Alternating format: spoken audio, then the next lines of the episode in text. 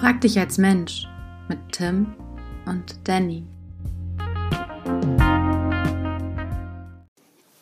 Hallo und äh, herzlich willkommen zu Frag dich als Mensch. Schön, dass du dabei bist.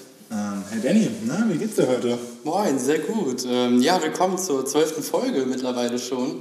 Wir haben ja gestern festgestellt in unserem Vorgespräch, mhm. äh, dass wir das Ganze jetzt ja schon seit anderthalb Jahren mehr oder weniger machen. Stimmt, so. ja. Zeit ist ganz schön verflogen und ähm, ja, es ist total schön, dass wir immer noch am Ball sind so, und immer wieder auch Menschen treffen, die Lust haben, mit uns zu sprechen und irgendwie mit ihren Themen an uns herantreten. Ähnlich auch so wie heute, aber dazu kommen wir gleich nochmal. Ähm, ja, Timmy Boy, jetzt wo wir es auch schon wieder, die letzte Folge ist auch schon wieder fast zwei Monate her. Locker, ja, das war vor meinem Umzug und ich bin Mitte Januar umgezogen, also das ist schon drei Monate, glaube ich. Ja, ja. ja. Ja, wie geht's dir so? Was, wie ging es dir in der Zeit? Äh, mir, mir, geht's gut. Ich hatte, hatte schon größere, größere Probleme in meinem Leben als Zeit. Die letzte Woche Semesterferien. Ich habe gerade irgendwie, ich habe ein bisschen was zu tun, aber auch also sind recht entspannte Tage. Ähm, freue mich total auf heute, weil das heute ja ein Thema ist, was irgendwie mich in letzter Zeit ein bisschen umtrieben hat. Ähm, genau, ja, doch, kann, kann mich nicht beschweren. Ja, sehr schön. Ja, ähm, geht mir ähnlich so. Ich freue mich gerade mega auf die, auf die Frühlingszeit, beziehungsweise die anstehende hoffentliche Frühlingszeit. Weil hier in Hannover ist das immer so eine Sache. Ähm, andererseits bewegt mich total viel weltthematisch, weltgeschichtlich, was hier abgeht, so, ohne da jetzt direkt ein Fass aufzumachen, weil ich glaube, vielleicht kommen wir an einer oder anderen Stelle noch im Laufe des Gesprächs da auch noch drauf zurück, so, weil es da bestimmt einige Schnittstellen geben könnte. Ähm, aber grundsätzlich freue ich mich erstmal auch, dass wir halt unseren Gast heute hier haben, Thomas, der ja irgendwie auch durch Tim unter anderem, der auch die Idee hatte, ähm, ihn einzuladen, beziehungsweise auf dieses Thema gekommen ist. Ähm, ja, und ich würde dir jetzt mal ganz kurz die Bühne überlassen, sage ich jetzt mal so. Das Mikrofon.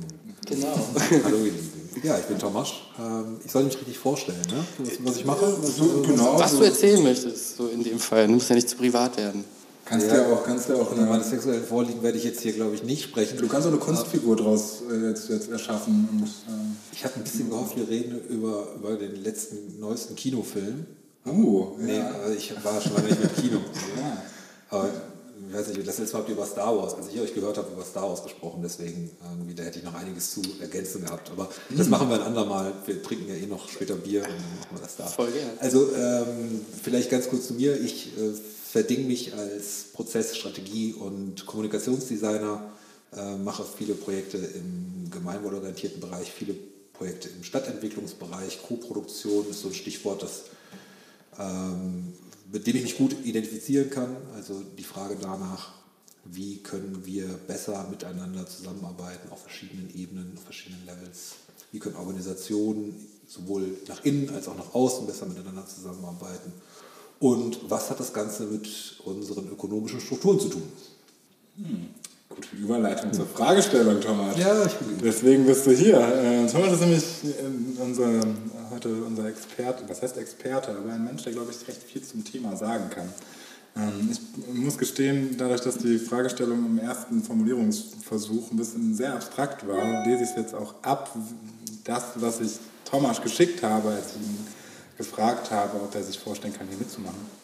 Äh, und zwar soll es grundsätzlich darum gehen, wie man einen Umgang mit kapitalismuskritischen Werten innerhalb unserer Gesellschaft finden kann. Also wie gehe ich damit um, dass ich einerseits an dieses System gebunden bin, für jeden Shit Geld brauche, aber selbst vielleicht lieber Dinge for free machen oder geben möchte. Ähm, da kam ich, um, also um das Ganze mal so ein bisschen aus dieser abstrakten Perspektive rauszuholen, ich kam da drauf, dadurch, dass ich neulich... Ähm, ich habe eine kleine Affinität für Excel und habe einen, Excel-Buchhaltungstool entwickelt oder bin gerade dabei, äh, das ein bisschen zu, äh, weiter auszubauen und schön zu machen und denke mir, oh, voll geil und ich habe da irgendwie auch Spaß dran und möchte das voll vielen Menschen zur Verfügung stellen und dann merke ich, eigentlich würde ich das total gerne auch Open Source zur Verfügung stellen, merke dann aber auch wieder, dass ich naja, halt irgendwie einen Teil meines Lebens auch einfach durch Auftragsarbeiten finanziere, dass da ein Arsch voll Arbeit drin steckt und naja, irgendeine gewisse Form von Vergütung ja auch einfach immer eine schöne Form der Wertschätzung ist. Ähm, genau, und habe mich gefragt, wie, wie verdengel ich das denn mit dem grundsätzlichen Gedanken zu sagen, ich möchte es eigentlich als Open Source äh, zur Verfügung stellen, wenn ich jetzt rein ideell denke. Ähm, da hast du gefragt, gedacht, fragst du den größten Hasser? frage ich den größten Hasser, den ich kenne. ähm, der, wie ich jetzt mal behaupten würde, auf jeden Fall ganz, also das eine ums andere Mal mit dieser Problematik oder dieser Herausforderung in Berührung kam. Ja, vor allem mit der Herausforderung, weil ich glaube, dieses Thema, würde ich mal behaupten, ist also bei mir zumindest nicht in allen möglichen Blasen irgendwie da. Also ich finde gerade hier in diesem Kontext so, vielleicht nochmal so als kleine Background-Information, so Thomas, also ob jetzt ich oder Tim, wir haben schon verschiedenen Ebenen auch mal zusammengearbeitet, auch in diesen Kontexten. Wie können wir irgendwie zum Beispiel im Bereich Stadtgestaltung in verschiedenen Stadtteilen irgendwie Menschen etwas für, als Allgemeingut zur Verfügung stellen, ohne dass sie dafür mit monetärem Geld klassischerweise irgendwie sich das ja, bezahlen müssen, beziehungsweise. Und ähm, es ist total interessant, gerade in den heutigen Möglichkeiten oder auch mit dem Art Reichtum, die wir besitzen, irgendwie auch anders umzugehen eventuell. So. Und ich glaube, da ist es doch mal ganz interessant, so den Kopf aufzumachen und zu gucken, hey, wie geht das überhaupt und wie kann ich das auch mit mir selber vereinbaren, so auch als Mensch. Und dementsprechend, ähm, ja, bin ich sehr gespannt, so, wenn du so ein bisschen aus deiner Erfahrung erzählst, weil du dich ja genau in diesen Bereichen ja immer wieder auch wiederfindest oder auch äh, versuchst irgendwie reinzubringen. Wie können wir Menschen Sachen ermöglichen, ohne dass sie gleich irgendwie zum Geldbeutel greifen müssen, in, in dem Sinne. Uh, können wir nicht. Also, ja, okay, ja, das war's jetzt. Also wäre so schön. Ne? Also es ist natürlich, also ich fange mal mit meiner utopischen Vorstellung an. Vielleicht so ähm, Grundsatz fände ich es total schön, wenn wir viel mehr unkommerzielle, das heißt kostenlose, kostenneutrale oder zumindest kostengünstige Angebote schaffen können. Und die gibt es natürlich auch in vielerlei Hinsicht schon. Ne? Wir müssen einfach auch mal einräumen, dass wir in unserer Gesellschaft schon sehr privilegiert sind aufwachsen, auch wenn es enorm viele Hürden gibt, angefangen bei den Studiengebühren und aufgehört irgendwie beim Busticket. Also ne, es gibt ganz viele Sachen, die sich ganz viele Leute wiederum nicht leisten können äh, oder die es vielleicht sogar infrastrukturell in manchen Teilen der Welt gar nicht gibt. Ähm, und gleichzeitig leben wir ja schon auch in einer Zeit, in der viele Leute sowas fordern. Bleiben wir mal beim Busticket, ne? kostenloser. ÖPNV ist ja auch wieder ein, immer ein beliebtes Thema, sowohl bei Grünen als auch bei Linken beispielsweise. Ähm, wenn man dann aber in die Geschäftsmodelle der jeweiligen Betreiber guckt, dann merkt man, hm, ja, irgendwie haut es dann auch nicht hin. Mhm. So, das sind keine Großkonzerne, die sich mega viel Kohle einstreichen, sondern das sind dann Unternehmen, die sogar eigentlich subventioniert werden.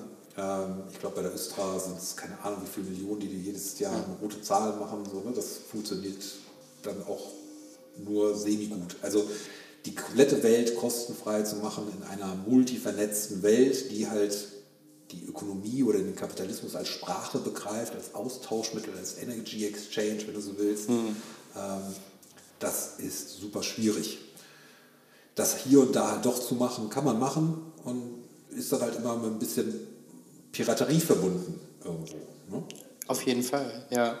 Das hast du ja in verschiedensten gesellschaftlichen Bereichen. Jetzt so zwei aktuelle Ereignisse, die mir eingefallen sind, die sind jetzt sehr hochgestochen, aber da merkst du dann halt auch, dass bestimmte Menschen aufgrund ihrer Macht und Möglichkeiten das machen können. Zum Beispiel Elon Musk, der dann so bestimmte Patente öffentlich stellt und sagt, mhm. hier, probiert euch auch mal aus. So, ich bin jetzt nicht der Einzige, der irgendwie hier ein Patent auf diese Geschichte hat. Bei E-Mobilität oder sowas hat er das, glaube ich, mal getan. Mhm. So, ne?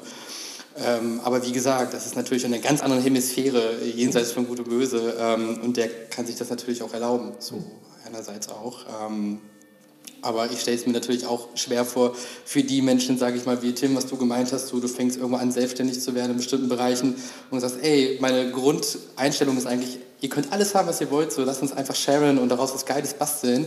Aber andererseits musst du natürlich auch gucken, wie kann ich in diesem System meine Kosten irgendwie refinanzieren, um meine grundlegenden Bedürfnisse irgendwie abzudecken. Ne? Das ist ja, glaube ich, immer dieser Spagat, den du irgendwie versuchen musst, vielleicht gerecht zu werden in dem Fall. Ja. Mhm. Und ich meine, ich, ich, in meinem speziellen Fall ist es ja wirklich auch noch so, dass das, was ich, im, also den Teil meines Lebens, den ich durch solche Sachen halt finanziere, ist im Endeffekt Freizeit und Urlaub. So, ne? Also ich bin komplett grundabgesichert und wenn ich jetzt Geld einnehmen würde mit, so einer, mit dem Verkauf von so einer Excel-Tabelle oder irgendeinem anderen Auftrag, dann ist das immer so ein bisschen Taschengeld, so ein bisschen geil, damit mache ich vielleicht dieses Jahr wirklich mal Urlaub äh, ein paar mhm. Tage. Äh, oder wenn ich dann generell frei habe, dann gönne ich mir da einfach was Schönes mit. So. Und ähm, das heißt, es ist bei mir dann eigentlich eher so dieses, okay, wenn ich da jetzt gar nichts mit verdiene, dann ist die Ausgleichszahl, aber ja, vielleicht muss man es auch gar nicht aufwiegen, weil auch das irgendwie für mich wieder ein wichtiger Teil ist, aber ich will im Endeffekt damit nur sagen, es ist bei mir halt einfach nichts äh, komplett Existenzielles, sage ich mal. Ähm, und ich, ja, vielleicht ist, also ich merke... Aber dennoch sind ja diese existenziellen Sachen, also diese nicht existenziellen Sachen, die dich dann zu irgendwas befähigen, wieder einen Zugang zu was Neuem. Ne? Also selbst ein Urlaub, keine Ahnung, fährst nach Portugal für drei Wochen, selbst der macht ja wieder was mit dir. Ne? Also du bekommst wieder Zugang zur Gesellschaft dafür. Ne? Also irgendwo ist das ja schon eine ganz, ich will jetzt hier keine Brandreden für den Kapitalismus halten, mhm. aber im Grundsatz die Idee, dass ich etwas tue für die Gesellschaft, etwas von der Gesellschaft bekomme, ähm, klingt für mich erstmal nach philosophisch nach einem fairen Prinzip. Mhm. So, und der hat uns ja auch, dieses Prinzip hat uns erstmal weit gebracht, vor allen Dingen in einer immer, immer, weit, äh, immer größer werdenden, individualisierten Gesellschaft. So. Mhm. Und es wäre total toll, also ich habe zum Beispiel meine Mutter immer als Kind genervt, ne, mit der Frage, warum denn nicht alles umsonst sei. Wenn doch alle das machen würden, was sie gerade tun, wieso brauchen wir denn überhaupt Geld? Ne? Ich habe sie immer wieder mit genervt, es gab keine Antwort darauf. Ähm, und ich habe erst sehr viel später verstanden, dass ich glaube, Vertrauen vor allen Dingen das, das Stichwort ist. Also das würde vielleicht in einer Dorfgemeinschaft von 50 oder 100 Leuten würde das vielleicht funktionieren, wo alle dieselbe Mission haben, wo alle denselben Spirit haben, wo alle irgendwie dieselbe Haltung, dieselbe Ideologie haben, nenn es wie du willst. Aber in der hochskalierten Welt, in der wir uns heute befinden, ist es, glaube ich, schwierig. Ne? Mhm. So, weil es einfach sehr viel Misstrauen gibt und deswegen gibt es halt Zugangsberechtigungen. Das ist nicht immer nur Geld, aber eben halt auch Geld. Mhm. Ja, spannend. Das, da, da kommt mir tatsächlich gerade in den Sinn, äh, die letzte Hausarbeit, die ich geschrieben habe, ging eben um Motivationsform bzw. den Konformitätscharakter von Mitgliedschaft in einer Organisation ja. Ja. und wie diese Konformität im Endeffekt, ähm, was für Motivationsformen liegen dem vielleicht auch zugrunde. Da gibt es verschiedene Modelle für und äh, eins sagt eben, dass es einerseits, also natürlich dieser Geldaspekt vor allem dabei ist, aber dann auch ganz viel solche Sachen wie äh, Identifikation mit meiner Tätigkeit oder mit der Organisation vor allem, äh, bei der ich dabei bin. Ähm, ich glaube, ein, ein, weiterer Punkt war sowas wie Spaß, Freude an der Tätigkeit und ähm, auch Gestaltungsmöglichkeiten, also diese also all diese nicht monetären Anreize im Endeffekt und das Ganze habe ich, ähm, hab ich am Beispiel von, ähm, vom Moin Moin Festival tatsächlich aufgezogen. Mhm. Weil da, also so ein Crew-Festival ist für mich halt, also das war so das einschlägigste, äh, das einschlägigste Beispiel dafür, was mir eingefallen ist. Mhm. Weil dort, keine Ahnung, denke ich an die letzte Moin Moin Produktion. Guck mal, hier ist ein Feuerzeug. Ja. Ähm, das Schrecken ist ploppt gleich. ähm, die letzte Festivalproduktion, an die ich mich erinnern kann, also 2019, Moin Moin, da waren, glaube ich, 700 Leute Crew. So, davon waren, klar, haben, also monetäre Vergütung war in der Regel dann irgendwie in Höhe des Ticketpreises. Also man hat dann irgendwie sein Ticket umsonst bekommen äh, oder halt wieder zurückerstattet bekommen, das Geld. Ich würde aber mal behaupten, wenn es hochkommt von diesen 700 Leuten, haben da vielleicht, don't know, ein marginaler Teil, 5%, wenn es hochkommt, haben da vielleicht auch noch ein bisschen Geld mitgemacht das sind auch die Leute, die sich dann irgendwie fortwährend damit beschäftigen und sowas. Da hatte irgendwie, keine Ahnung, möchte jetzt gar nicht in der Qualität oder, oder ähm, möchte jetzt gar nicht bewerten, ob das richtig oder falsch ist, ne? aber da gibt es auf jeden Fall einen ganz, ganz großen Teil von Menschen, die weiterhin super doll motiviert sind, daran teilzunehmen, eine super gute Zeit haben und nicht, also in den seltensten Momenten mal darüber nachdenken, äh, ich, also kriege ich eigentlich Kohle für? Was mache ich hier eigentlich? Ich arbeite hier irgendwie zwei, drei Wochen und acker hier und äh, ich will jetzt aber hier auch mal meine Kohle für sehen, so ungefähr. Nee, gar nicht, weil im Endeffekt ja, die, die Motivation dabei so hoch ist, weil man merkt, okay, das macht so viel Spaß, das ist so, ein, das ist so eine andere Welt, es bedient im Endeffekt all diese, diese Sachen, äh, also diese Tätigkeit bedient alles, was ich mir wünsche, was ich vielleicht in meinem eigentlichen Arbeitsalltag nicht unbedingt finde. Deswegen nutze ich meinen, meinen Jahresurlaub oder einen großen Teil meines Jahresurlaubs auch gerne dafür, hier auf dem Acker zu stehen und irgendwie wieder zu arbeiten und zu arbeiten tatsächlich auch irgendwie in Anführungsstrichen, weil es sich ja gar nicht nach Arbeit anfühlte. Und nämlich auch differenzieren. Ne? Also jeder, der schon mal ein Festival mitproduziert hat und auch nachbereitet hat, weiß, dass beim Gestalten und beim Partymachen diese motivierenden Tätigkeiten total gefragt sind und jeder hat Bock, wenn es dann nachher darum geht, den Acker aufzuräumen. Ne? Dann hat auf einmal wieder keiner Bock Dann und alle sind schon leer. wieder im Netflix äh, Vortex äh, und ihrem Emo-Kater beschäftigt, zu Hause nämlich, währenddessen die letzten tapferen Leute, die dann meistens auch bezahlt werden, halt aufräumen. Ne? Und da sind wir schon sehr schnell wieder dabei, okay, wo, wo brauche ich auch einfach diese monetären Ausgleiche? Nämlich immer dann, wenn extrem viel Verantwortung, extrem viel Pflichtbewusstsein dafür einhergeht, ne? äh, damit einhergeht. Ja, ja, es ist, also was ihr schon gerade genannt habt, es ist oft auch, also zwischen diesen Effekten, die du genannt hast, wie zum Beispiel, ich fühle mich wohl auf der Arbeit, ich mache das gerne und mir ist es unabhängig, egal wie viel Geld ich verdiene, ist es auch eine Einstellungssache. Und deswegen glaube ich auch, ist dieses Vertrauen im Sinne von monetären Mitteln wie Geld voll wichtig, weil bei 8 Milliarden Menschen, um es jetzt mal so hoch zu sehen, hast du wahrscheinlich eine große Menge dabei, die sagt, ey, ähm, ich will das nicht umsonst machen, aus welchem Prinzip auch immer. Ich will dafür vergütet werden, weil sie gar nicht vielleicht so weit denken oder weil das einfach gar nicht in ihrem Grundsein drin ist, Sachen zu teilen vielleicht so, weil sie einfach von der Einstellung her, sage ich mal, egoistischer eingestellt sind und sagen, hey, Hauptsache mir geht es gut. Und da scheitert ja dann schon dieser idealistische Gedanke von, ähm, hey, lass uns doch einfach alles teilen und sharen. So, ne? Ich glaube, das ist halt auch immer da interessant zu sehen, dass da auch Geld, sage ich mal, so eine Art neutrale Basis ist irgendwie, ne? Wertehaltungsmittel. halt. Ja, genau, ne? So, weil du halt nicht alle unter einen Hut bekommst. Voll. Und da, da fällt mir tatsächlich auch gerade wieder, also mein Umgang mit dieser Situation, mit diesem Excel-Tool war dann halt eben im ersten Moment, dass ich, ähm, wie so häufig in meinem Leben, einen Facebook-Post gemacht habe. ähm, und ähm, meine, meine Bubble eben darauf aufmerksam gemacht hat, dass es dieses Tool gibt, dass ich das gerade weiterentwickeln möchte und dass ich eigentlich Menschen suche, Kundenforschung. Nennen Sie Vielleicht. Nein, erstmal war ein guter Grund, also ein, ein, eigentlich ein, ein recht halb, na, Selbstschluss war nicht. Aber es war ein nett gemeinter Gedanke dabei, nämlich, dass ich mir dachte, okay, ich, erstens ist das eh noch nicht fertig, es wäre total vermessen, an diesem Punkt zu sagen, hey, guck mal, ich habe hier ein Tool und jetzt gib mir mal irgendwie Summe X dafür. Ähm, Vielmehr ging es mir darum zu schauen, okay, gibt es jetzt gerade Menschen, die sagen, ach fett, nice, das ist genau das, was, was ich brauche, ich habe Bedarf dafür. Und ähm, ich gebe dir auch total gerne Feedback. Und lass doch mal irgendwie zusammen schauen, was, was, keine Ahnung, was bräuchte dieses Tool, damit ich es wirklich nutzen kann. Ähm, genau, und ich glaube, dass das das hätte schon bedient, was ich, was ich mir zu diesem Zeitpunkt vor allem gewünscht hätte. Ne? Also wenn ich gemerkt hätte, okay, ich, ich oder ja doch, wenn ich gemerkt hätte, ich hätte, äh, ich kann damit gerade jemandem eine Freude bereiten, ich kann damit jemandem wirklich ein Problem lösen. ein Problem lösen, genau, dann ey, voll gerne. Auch wenn ich dich flüchtig bis gar nicht kenne, I don't care. So, wenn ich gerade irgendein Problem bei dir löse, nice. Alles andere steht auf einem anderen Blatt. So, dann, wenn du jetzt das Bedürfnis hast, mir was zu geben, dann gerne, wenn nicht, dann nicht. Ähm, bin jetzt tatsächlich, gestern habe ich das letzte Gespräch geführt mit jemandem, die sagte, hätte ich irgendwie schon Interesse dran und lass doch mal gucken. Und ich dann halt aber meinte, so, ne, mir fällt das irgendwie gerade schwer, das irgendwie zu beziffern und so.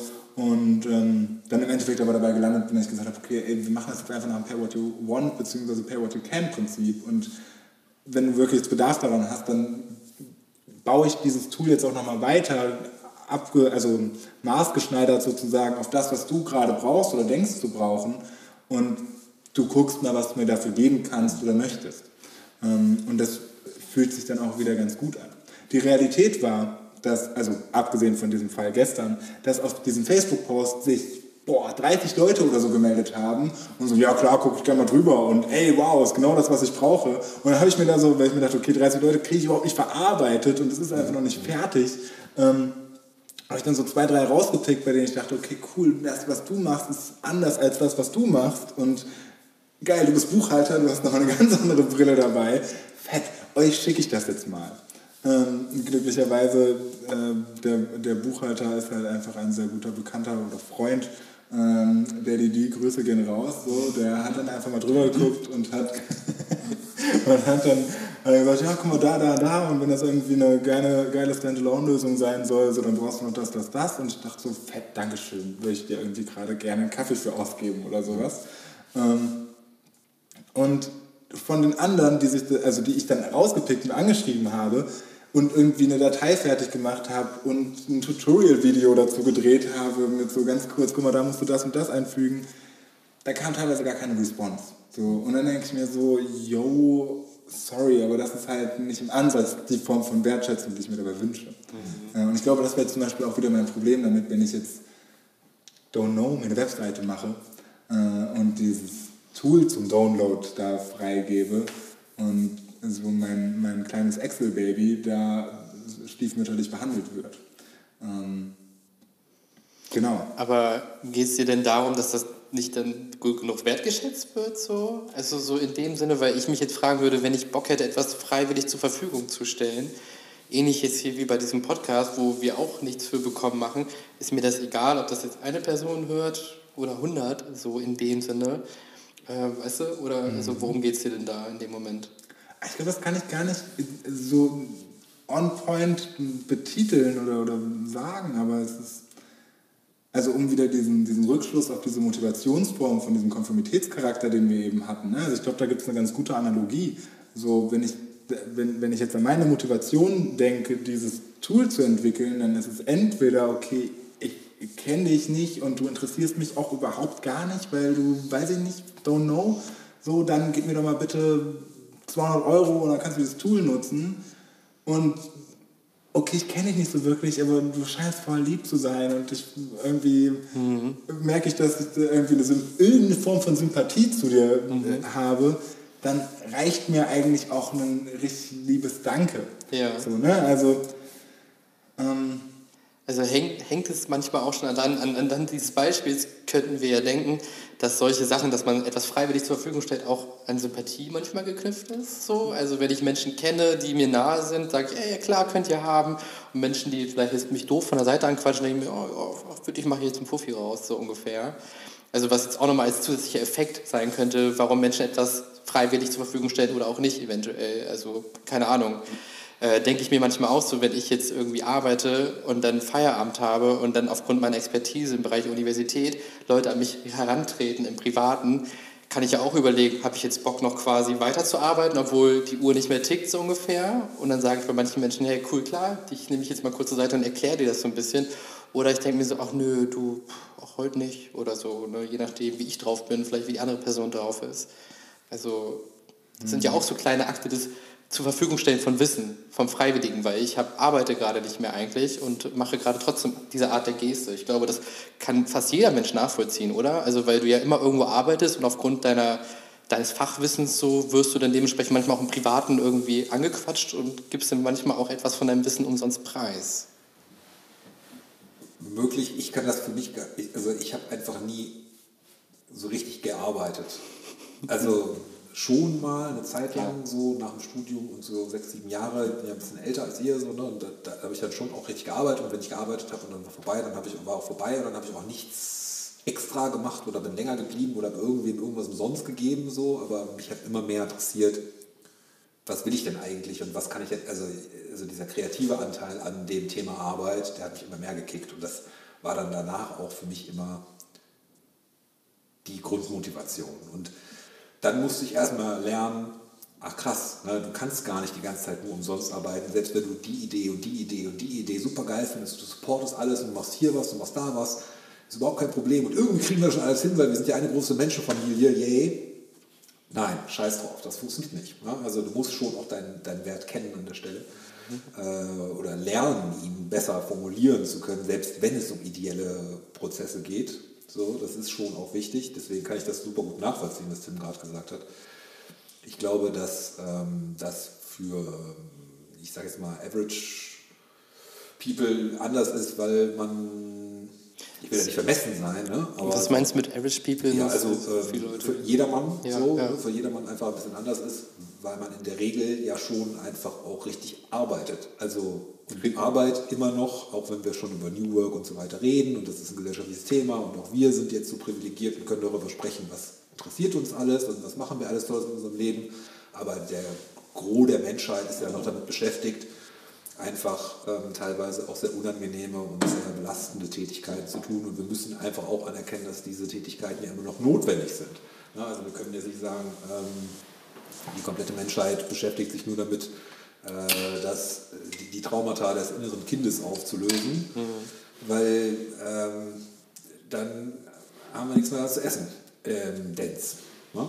Also so traurig das ist. So, ne? Also vielleicht gibt es auch Leute, die sich gerne damit beschäftigen, Lebensmittel anzubauen. Ne? Also kann ja auch, oder jeder macht es ein bisschen oder so, jetzt gehen wir schon mal wieder voll ins Utopische rein. Aber offensichtlich gibt es diese Notwendigkeit, dass man halt unangenehme Dinge tut und man muss wissen, wofür man sie tut. So, und wenn es nicht der Erhalt meiner großen Vision ist, ne, auch ich mache Buchhaltung, auch ich mache Förderanträge, auch ich mache richtig viel Scheiße, der mir richtig am Sack geht, ähm, aber ich weiß trotzdem immer noch, wofür es da ist.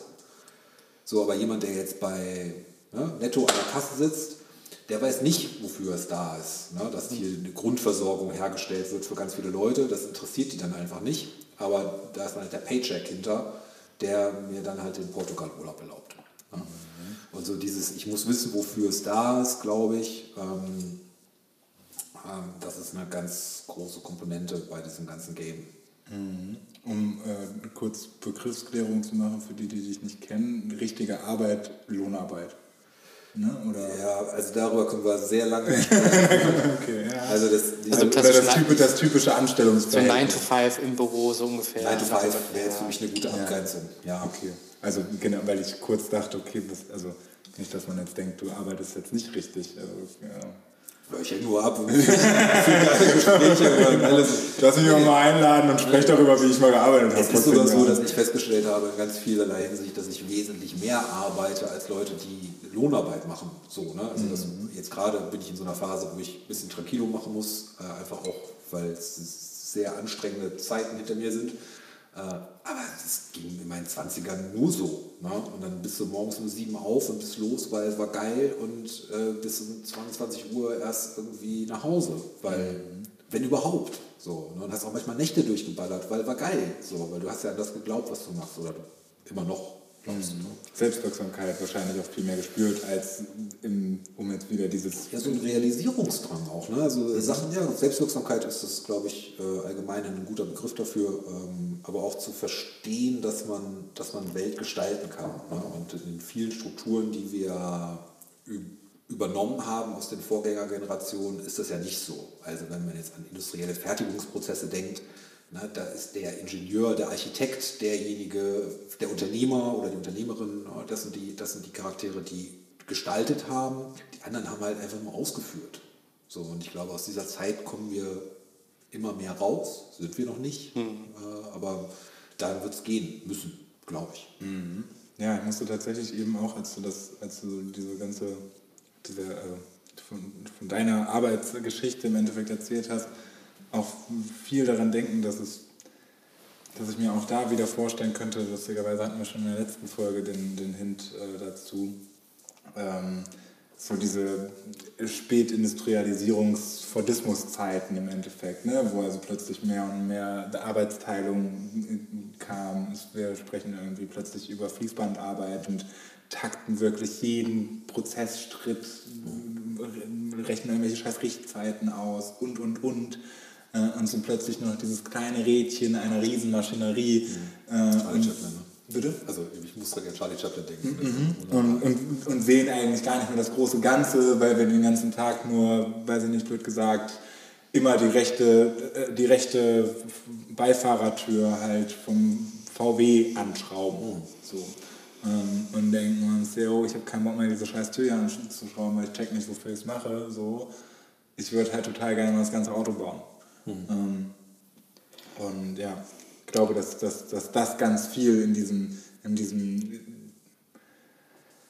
was will ich denn für eine Tätigkeitsding äh, auch gemacht hat. Ne? Also ja, wo wir wieder bei den Motivationsformen sind, weil alle anderen Formen der Motivation, vor allem bei so einer Art der Beschäftigung, ganz, ganz doll zu kurz kommen. In der Regel würde ich mal behaupten, tue ich aber irgendwas, weiß ich nicht, sowas sehr intrinsisch motiviertes, wie du es eben beschrieben hast, und habe diesen krassen Selbstwirksamkeitsfaktor, ähm, dann ist das, also dann arbeite ich vielleicht auch mal lieber mehr oder es ist mir auch egal, wenn ich dafür nicht so viel oder gar nichts bekomme, weil ich mir denke, ey, es ist so wichtig, dass das passiert.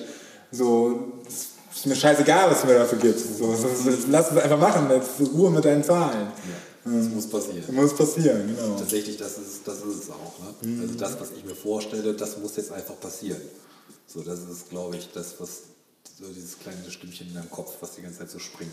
Mhm. Ja, ja ich denke ganz gerade darüber nach, weil wir so gerade irgendwie über Menschen reden, die wir eventuell gar nicht kennen und sagen, wie was du gerade gemeint hast, da ist jemand am Fließband und macht immer nur ein Auto, eine Autotür so und will vielleicht das Ganze machen. Und ich habe schon in diesem Arbeitskontext Leute kennengelernt, die gesagt haben, nö, genau so ist es richtig für mich ich will nur diesen Kosmos haben und ich will gar nicht nach links und rechts gucken, weil entweder werde ich dafür nicht bezahlt, auch diese Argumente gibt es ja, ich werde nur vertragsmäßig für diese Tätigkeit bezahlt, also gucke ich nicht nochmal nach links und rechts. Ne? Und manche sagen, genau das ist das, wo ich mich als Individuum drin wohlfühle, weil ich kann nicht irgendwie groß denken oder will es nicht so. Ne? Also das ist ja dann manchmal auch irgendwie so ein bisschen schwierig, irgendwie auch da Leute wieder reinzukriegen, weil selbst in unserer Welt, die jetzt immer mehr durch den ähm, ja, Wohlstand sich diese Gedanken machen darf und kann, so es auch noch Leute gibt, die sagen, nee, das brauche ich gar nicht. Ich bin froh, wenn ich das kleine Rädchen bin, weil ich möchte nicht über die großen Dinge der Welt irgendwie mitreden oder mitgestalten. So. Und trotzdem tun sie es ja wieder auch im ganz Kleinen so, weil wenn du dann den Menschen hast, der sich, sage ich mal, am Fließband arbeitet, dann sagt, okay, hier von meiner Tante XY äh, ist irgendwie, weiß ich nicht, die Autotür kaputt, gehe ich nach Feierabend noch hin und repariere das umsonst mit dem Knowledge, das ich ja habe. Mhm dann hat er oder sie in dem Fall ja wieder etwas getan so und etwas frei zur Verfügung gestellt, so in dem Sinne. Natürlich aufgrund von vielleicht Familie und Sympathie, so. Es würde vielleicht nicht jetzt für irgendeine wildfremde Person machen, aber da findet es ja irgendwie auch statt, so bei diesen Menschen, glaube ich. Das ist die Gruppenzugehörigkeit, die Tim ja gerade schon elaboriert hat. Ne? Genau. Ne? Also das ist dann so, das ist meine Family, das ist mein Clan, das ist mein whatever. Ne? Ähm, wir sehen ja auch in Notsituationen, da funktioniert es ja auch ganz anders. Ne? Da wird Solidarität wieder nicht nur als Bauchladenthema vor sich hergetragen, sondern wird sie wirklich gelebt. Du kriegst auch mal, du kriegst auch mal ein kleines Glas von meinem Sonnenblumenöl abgepackt. So. Machst du Sonnenblumenöl? Nein, ist, ich habe hab gestern erfahren, dass Sonnenblumenöl gerade gehamstert wird. Und Ach so, ja, stimmt. Das ist gerade das neue, ist ja. gerade, ist gerade in den Hamsterbäckchen drin. Ja, ja. Jetzt kriegst du auch nochmal hier. Komm, ein Pinchen. Weil du es bist. Zehn Jahre Nachbarschaft.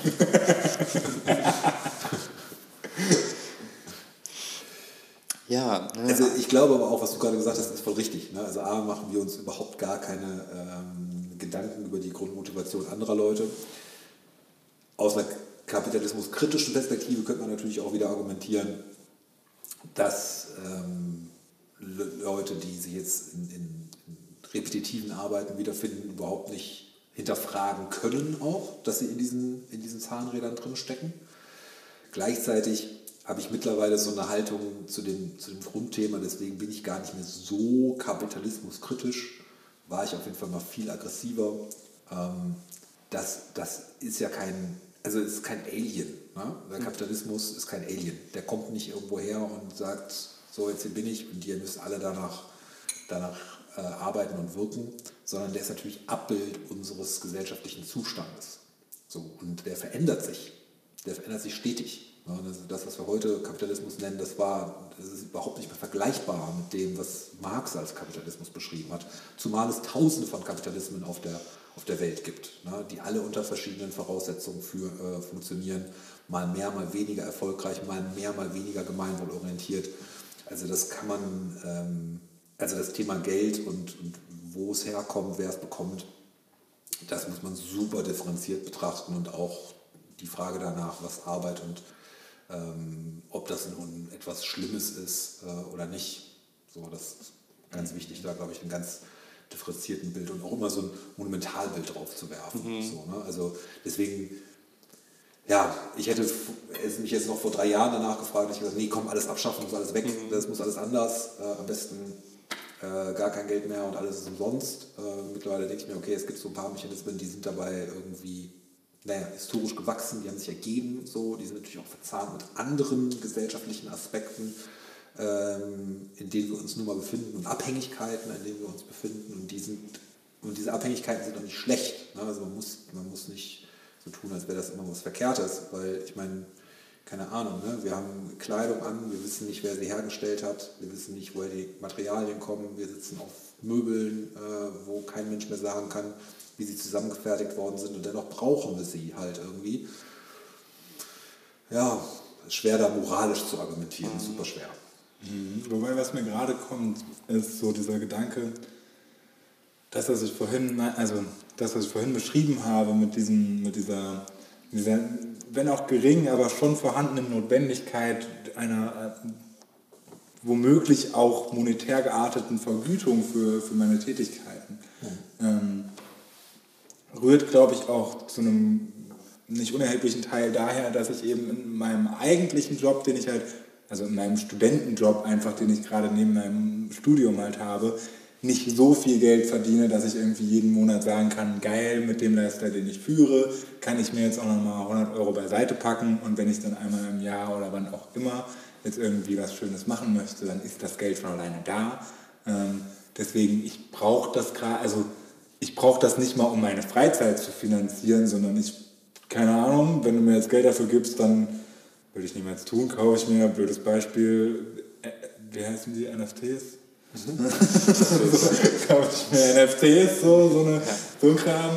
Ähm, so, also Dinge, die man nicht braucht, aber halt ich will jetzt hip sein und dann kaufe ich mir das jetzt, gib mir mal die Kohle. Sorry, vielleicht, no, das war zu viel Judging. Ich habe keine Ahnung von dem Thema.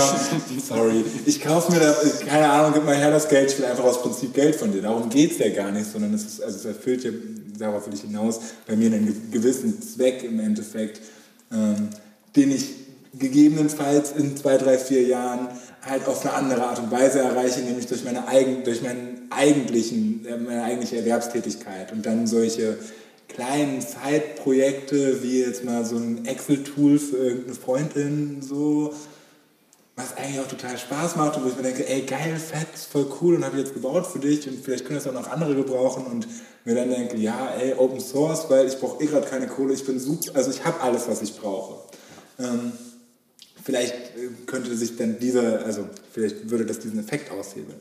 Und dann denke ich gerade an Akkumulationsregime. Also, und, und ich glaube, das ist etwas, was auch, und ich bin ganz bei dir, ich glaube, wir sprechen, bei, bei, wir sprechen von ganz, ganz vielen Kapitalismen auf unserer Welt und vielleicht kann man das nicht mehr, doch in der Regel vielleicht schon auf einen Staat irgendwie münzen, aber auch nicht immer.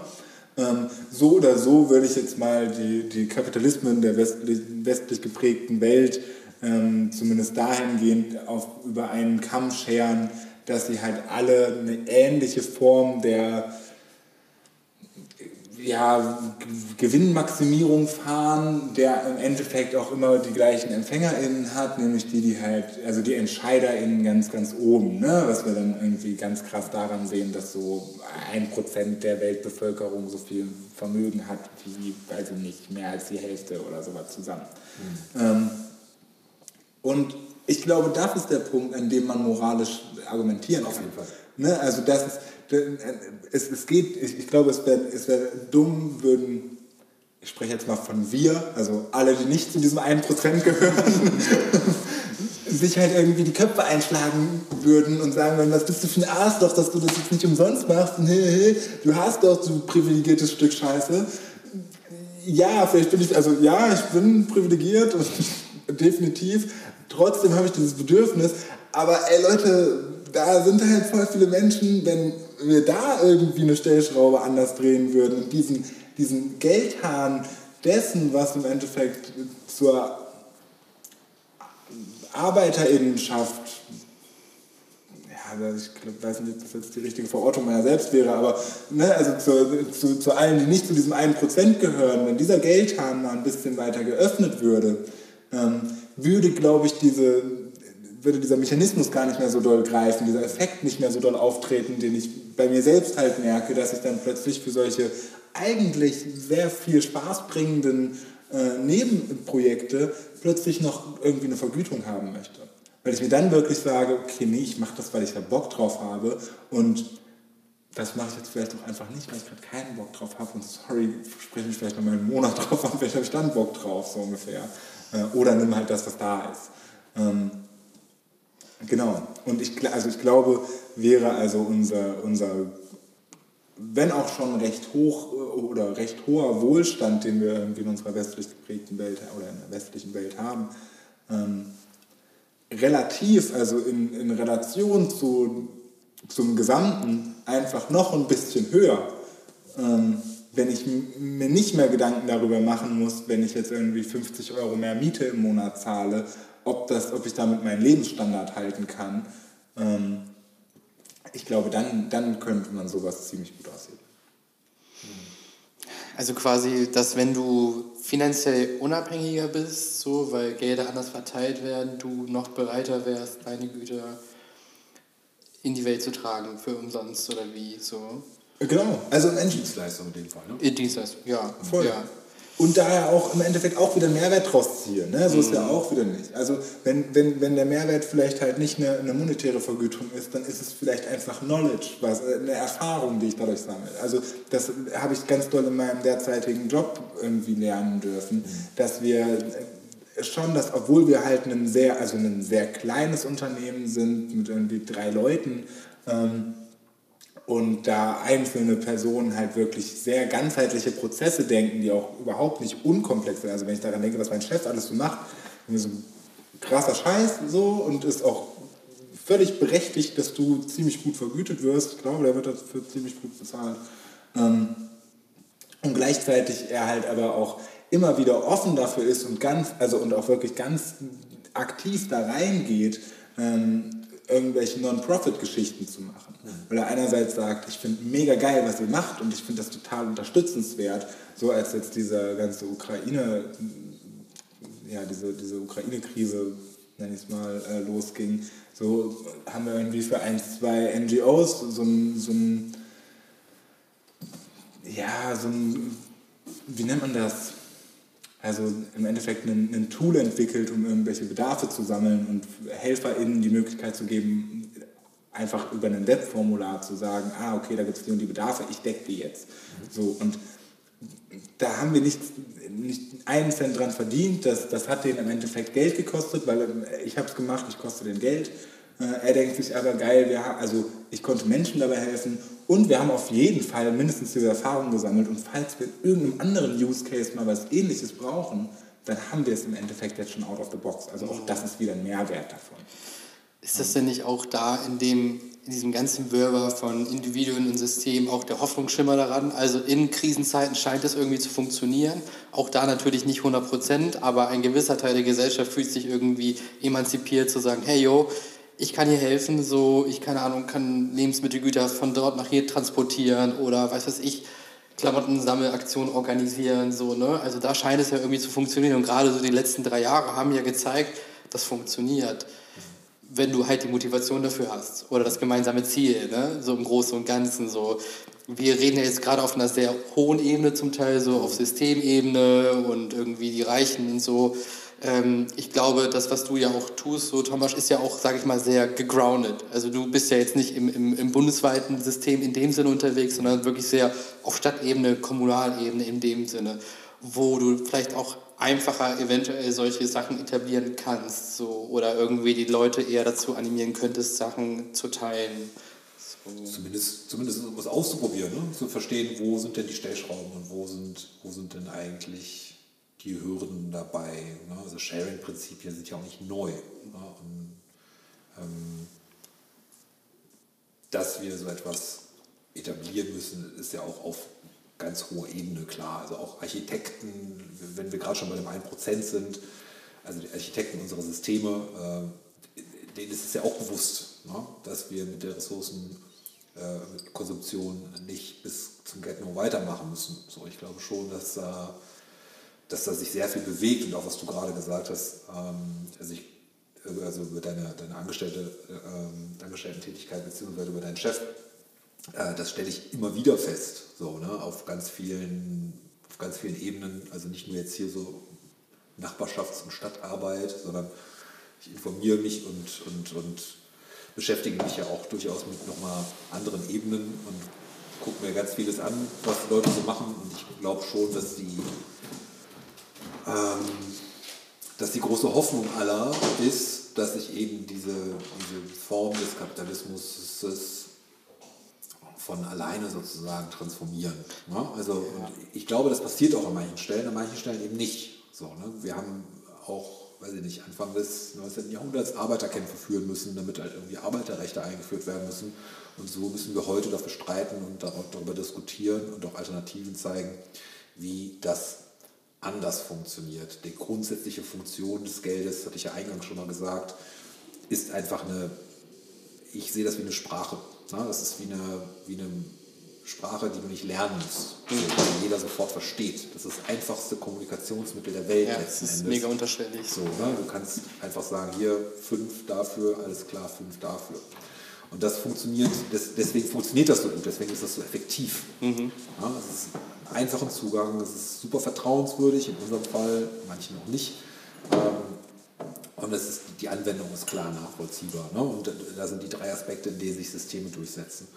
Und ähm, jetzt ist halt nur die Frage, ist es wirklich so, ne? dass sich äh, Kapitalismus transformiert? Mein, mein Lieblingsautor Wolf Lotter nennt es ja Zivilkapitalismus.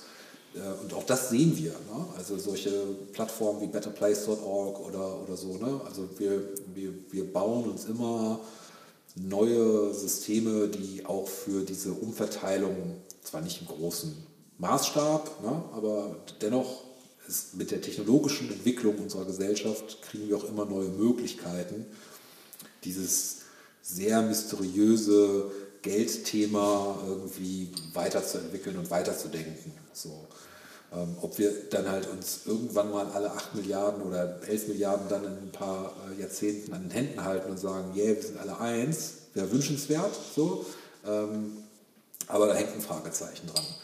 Mhm. Mm, ja, das ist erstmal mein Gedanke dazu. War, du hast noch eine andere Frage eben gestellt, die war auch interessant. Ich bin jetzt gerade erstmal auf das eingegangen, was Tim gerade gesagt hat. Das, du hast gerade, weiß ich auch nicht mehr. Ich, ich überlege auch gerade, was hatte ich denn gefragt? Ich hatte eigentlich, also war das gefühlt war das gerade schon Bezug okay, auf dem, was ich gesagt hatte. Ja, ja.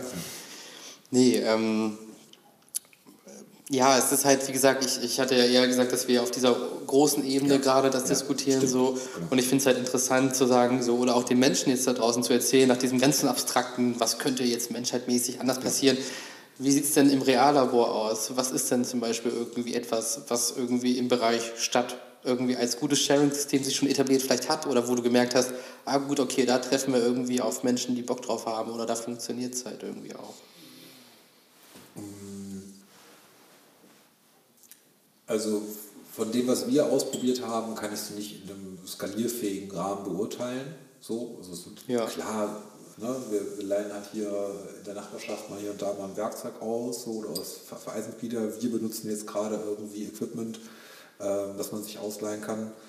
Ähm, das ist jetzt aber auch noch nicht so weit an, der großen, an die große Glocke gehangen, dass, man, dass es irgendwie auch jedem klar ist, dass er das mhm. nutzen kann. Ähm, da, da sind wir so weit noch nicht und deswegen kann ich das nicht abschließend beurteilen. Wir können uns natürlich Sharing-Prinzipien angucken, die es in der Stadt schon gibt. Ja? Äh, wir können uns E-Scooter angucken, wir können uns Moja angucken. Ähm, jetzt mal so im Bereich Mobilität. In einer gewissen Form ist der ÖPNV auch schon was Geteiltes. Ne? Mhm. Ähm, und da sehen wir, dass es ja doch noch immer, also überall dort, wo Infrastruktur geschaffen wird, Investitionskapital gebraucht wird. Ähm, und das muss halt irgendwie wieder refinanziert werden und auch Energieverbrauch muss refinanziert werden und so weiter und so weiter. Also das, was du eben nochmal über die digitalen Angebote gesagt hast, ne, hast wo, wo, sozusagen die Learnings und der Mehrwert, das Kapital, das ich als Unternehmen erwirtschafte, wo ganz anders liegt, ähm, das funktioniert natürlich in der ressourcenbasierten Wirtschaft nicht so gut, weil es immer darum geht, dass irgendein Material von irgendwo hergeholt werden muss, dass irgendwer aus dem Boden fördern muss, dass irgendwer besitzt auch. Ne? Und, und von dort aus geht das Ganze seinen Lauf. Und ich glaube, ähm, dass es da halt ganz schwierig ist, jetzt wirklich skalierfähige Alternativen zu, zu, zu, zu entwickeln. Ähm, Dennoch müssen wir dahin kommen, ne, dass wir wesentlich weniger Ressourcen besitzen und sie teilen. Ich kann jetzt, würde jetzt, weiß ich gar nicht, was ist denn so richtig, richtig erfolgreich? Gibt es, fällt dir was ein, wo du sagst, das ist so sharing at its best? So jetzt im, im infrastrukturellen Bereich, nicht im digitalen mhm. Bereich. Also so, da fallen mir ein paar Sachen ein, die, naja, Die ganze, also jede Software as a Service könnte ja als geteiltes Gut gesehen werden und mhm. da funktioniert es mit Abos, die sind relativ günstig. Wo ich jetzt so wirklich das Gefühl habe, dass irgendwie Teilen ist einfach auch noch sehr aufwendig, glaube ich, für die Art und Weise, wie wir unser Leben führen. Also für viele kommt das ja nicht in Frage, weil sie dann lieber spontan zum Akkuschrauber im Keller greifen wollen, als ähm, ja, erstmal irgendwo hinfahren, um sich einen Akkuschrauber zu holen. Und dann können sie das machen, was sie machen wollen. Und dann müssen sie wieder zurückbringen und dann müssen sie trotzdem nochmal drei oder vier Euro zahlen. Weiß ich nicht, schwierig. Ja. Ähm, oh, ich glaube so, ja, die Tafel. Die Tafel, die fällt mir jetzt mal so spontan ein zum Teilen, aber das ist ja, also ist ja im Endeffekt auch eine, eine krasse. Ähm, das ist ja auch nicht so richtig, weiß ich nicht. Für mich ist nicht so das, das Sharing.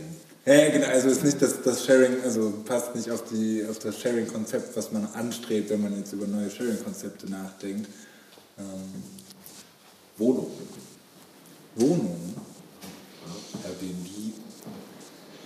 Ja, aber auch immer vergütet. Ne? Wobei, gibt es nicht mittlerweile, Social BNB ist ja, glaube ich, auch einfach nur günstiger, äh, wenn mich nicht alles täuscht. Ne? Das weiß ich nicht, das kenne ich gar nicht. Ja, das ist, das ist auch noch ein recht kleines Ding. Da gibt es auch noch nicht so viele, äh, noch nicht so viele Locations. Da habe ich neulich mal reingeguckt, aber das sind sehr wenige Dinge. Also ich meine, im Grunde müsste man ja, um, um wirklich jetzt kostenneutral oder sogar kostenlos Verleihprinzipien anzubieten, die auch nachhaltig sind im Sinne von sie müssen betrieben werden, das muss sich jemand kümmern um die Wartung, egal was es ist, ne? ähm, müsste man ja schon äh, ja, diese Ressource komplett aus dem Wirtschaftskreislauf irgendwie rausholen. So, ne? Es müsste einmal klar sichergestellt sein, weiß ich nicht, ich glaube, doch, macht der Staat nicht sowas mit Gemeingütern, öffentliche, öffentliche Nutzung, gibt es nicht irgendwas, was ist nicht ein Plätze. Platz, sowas? Ja. Ja. Nee, auch nicht. Ne? Ist so fühlt sich zumindest nicht danach an. Genau, genau also ich zahle halt meine Steuer dafür, das denke ich mir die ganze Zeit. Also, keine Ahnung, ich wollte vorher noch irgendwie so, also der erste Gedanke war dann eben auch so platzmäßig so eine Parkbank, ne? aber ja. nee, die haben wir alle zusammen bezahlt. So, und da bezahlen wir auch immer noch alle zusammen, dass sie irgendwie ja. auch in zehn Jahren noch da steht. Aber das genau, ja natürlich. Ne? Du kannst es halt echt betrachten als so eine Art Gemeinschaftsbeitrag, den du zahlst, anstatt jetzt den Namen Steuer zu nehmen oder so. Aber auch da sind wir wieder, glaube ich, bei dem, am Ende des Tages bei diesem Ding, ja, irgendwas oder irgendwer muss das halt bezahlen, so dass diese Bank da aufgestellt wird, dass das Material irgendwo herkommt. Und selbst, wie gesagt, wenn der eine Mensch sagt, ich baue diese Bank die umsonst auf, dann brauchst du noch jemanden, der sagt, ich gebe dir das Holz umsonst. Mhm. Ja, und weil wir ja an so vielen Schnittstellen irgendwie ein Produkt irgendwie jetzt als Beispiel herstellen, kann es ja nur an, einer, an einem Individuum ja schon scheitern. Und ich glaube, das ist so das Problem daran, dass ja. wir so individuell sind, dass du gar nicht so ein tolles System, was wir für gut erachten, auf alle münzen kannst. So. Ja. Oder irgendwer dabei am Ende unglücklich ist. So. Und dieses Geldding scheint dann wohl so der gröbste Kompromiss zu sein, so mehr oder weniger. Ja. Zu sagen, hey, yo, ich habe genug Geld, also mache ich es umsonst. Oder mir ist es scheißegal, weil ich kann auch irgendwo in der kleinen Hütte wohnen, so mhm. ungefähr. Oder sagst du, nee, mein Arsch ist mir am wichtigsten, sorry, aber so ungefähr, dass du halt sagst, ey, nee, und wenn ich dann noch Kapazität haben sollte, okay, gebe ich gerne raus. Aber kann auch sein, nee, weil ich meine Kapazitäten mit Freizeitaktivitäten fülle oder sonst irgendwas oder wie. Und da wird es immer so ein bisschen schwierig. Deswegen finde ich es halt total trotzdem geil, dass wir gerade in so eine Art Wohlstandsstadium kommen, wo wir doch mal sagen, ey, ich habe mehr Zeit, ich habe mehr monetäre Mittel, was fange ich jetzt mit denen an? Auch das hatten wir vorhin schon, das betrifft nicht alle, noch längst noch nicht, selbst in Deutschland noch nicht so wirklich. Aber dadurch, dass es ja immer mehr entsteht und du ja deswegen auch super als Beispiel dienst, weil du so sehr drin bist in diesen kleinen Teilprojekten und Prozessen, so auf Stadtebene, scheint es ja da wohl doch eine Art von Veränderung zu geben. Auch durch so wahrscheinlich Sachen wie Internet, so, die es ja auch ermöglichen, viel besser auch Knowledge irgendwie zu verknüpfen. So. Und dann auf einmal auch zu sagen, hey, da ist ein Mensch in Indien, der kennt sich da super geil aus und wir integrieren ihn mal eben so irgendwie, weil wir alle Englisch sprechen können. So. Ne? Und das gibt ja viel mehr Potenzial. Also ich glaube, auch da sind wir gerade erst am Anfang der Reise, wenn, wenn wir Gesellschaft als immer so eine Art aufsteigendes etwas sehen, so was irgendwie durch auch Krisen immer mehr dazulernt, könnte es ja sein, dass das irgendwie viel mehr etablierter ist. Ich glaube nicht so ganz daran, dass das irgendwann mal komplett irgendwie, sag ich mal, ersetzt, weil, wie gesagt, dafür gibt es so viele Menschen. So, und es gibt immer Menschen, die auch auf sich bezogen sind. So. Aber ich finde, es ist nochmal ein sehr guter weiterer Aspekt, dieses System Kapitalismus von innen irgendwie so ein bisschen, sag ich mal, wieder neu zu erfinden, zu erweitern oder so. Ja. Und das tut er, das tut er, also das, das machen wir stetig. Ne? Das machen wir stetig und ständig. Und die Möglichkeiten, die du mit, die, also ich habe es ja eben schon mal gesagt, ne? ich sehe, da, da werden wir ja wieder sehr philosophisch und gehen wieder auf eine sehr hohe Ebene, aber das ist die Ebene, auf der ich mich auf jeden Fall am wohlsten fühle. Ja, same. Äh, das, ist eine, das ist ein Energieausgleich, so, ne? oder es ist eine Gestaltungsenergie. Geld ist erstmal eine Gestaltungsenergie, so würde ich es, glaube ich, sehen. Ne? Und wir haben natürlich super viele Prozesse, gerade wir in unserer sozialen Marktwirtschaft. Ähm, ich lebe fast ausschließlich von Fördermitteln, so nicht nur, aber fast so. Ne? Viele auch meiner, meiner Kunden oder Kundinnen ähm, beziehen Fördermittel. So, wir haben auf jeden Fall eine super lebendige Landschaft, die hat viele Herausforderungen, die ist krass verregelt und verwaltet, die ist super kompliziert und man verbringt mehr Zeit damit, irgendwelche Formulare auszufüllen, als wirklich das zu machen, was man machen will.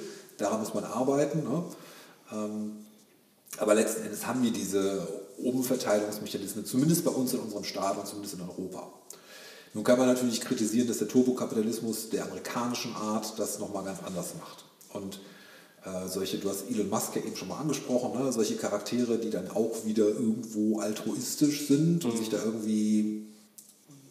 Also ich glaube, das Problem, was wir, was wir besprechen müssen an dieser Stelle ist, wie viel Macht, also Gestaltungsmacht oder Gestaltungsenergie, zentrieren wir auf einzelne Personen. Weil einzelne Personen sind fehleranfällig. Ne? Die, sind, die, die missmanagen, die, keine Ahnung, werden neurotisch, überfallen die Ukraine, whatever. Mhm. So, ne? Wir können uns einfach für die Systeme der Zukunft nicht darauf verlassen, dass einzelne herausragende Persönlichkeiten sozusagen das Steuer übernehmen und die Welt von morgen gestalten. Mhm. Weil da gibt es einfach viel zu viele Fragezeichen dran. Ne? Viel zu viele. Auch Elon Musk, auch wenn ich ihn für viele Sachen, die er macht, bewundert und auch für die Art und Weise, wie er sich auf dem Weltparkett irgendwie mhm. positioniert äh, und manchmal auch echt einen Schnitzer erlaubt. Ich finde es irgendwie auch manchmal witzig, aber man, also wenn ich mir jetzt überlege, ne, so eine Gigafactory da in Brandenburg und wir bauen einfach das ganze Autozeug, was wir eh schon da draußen stehen haben, nochmal mit, äh, mit, mit, mit, mit, ja, sagen wir schon, Batterien. Mhm. So, weiß ich nicht, bin ich jetzt nicht von überzeugt. Ne? Und gleichzeitig muss man, mal, muss man sich mal angucken, ich meine, seit zwei Jahren ist überhaupt erst da ein Bauantrag gestellt worden und jetzt ist das erste Auto da vom Band gerollt. Mhm. Weißt du, was ich in zwei Jahren geschafft habe? so.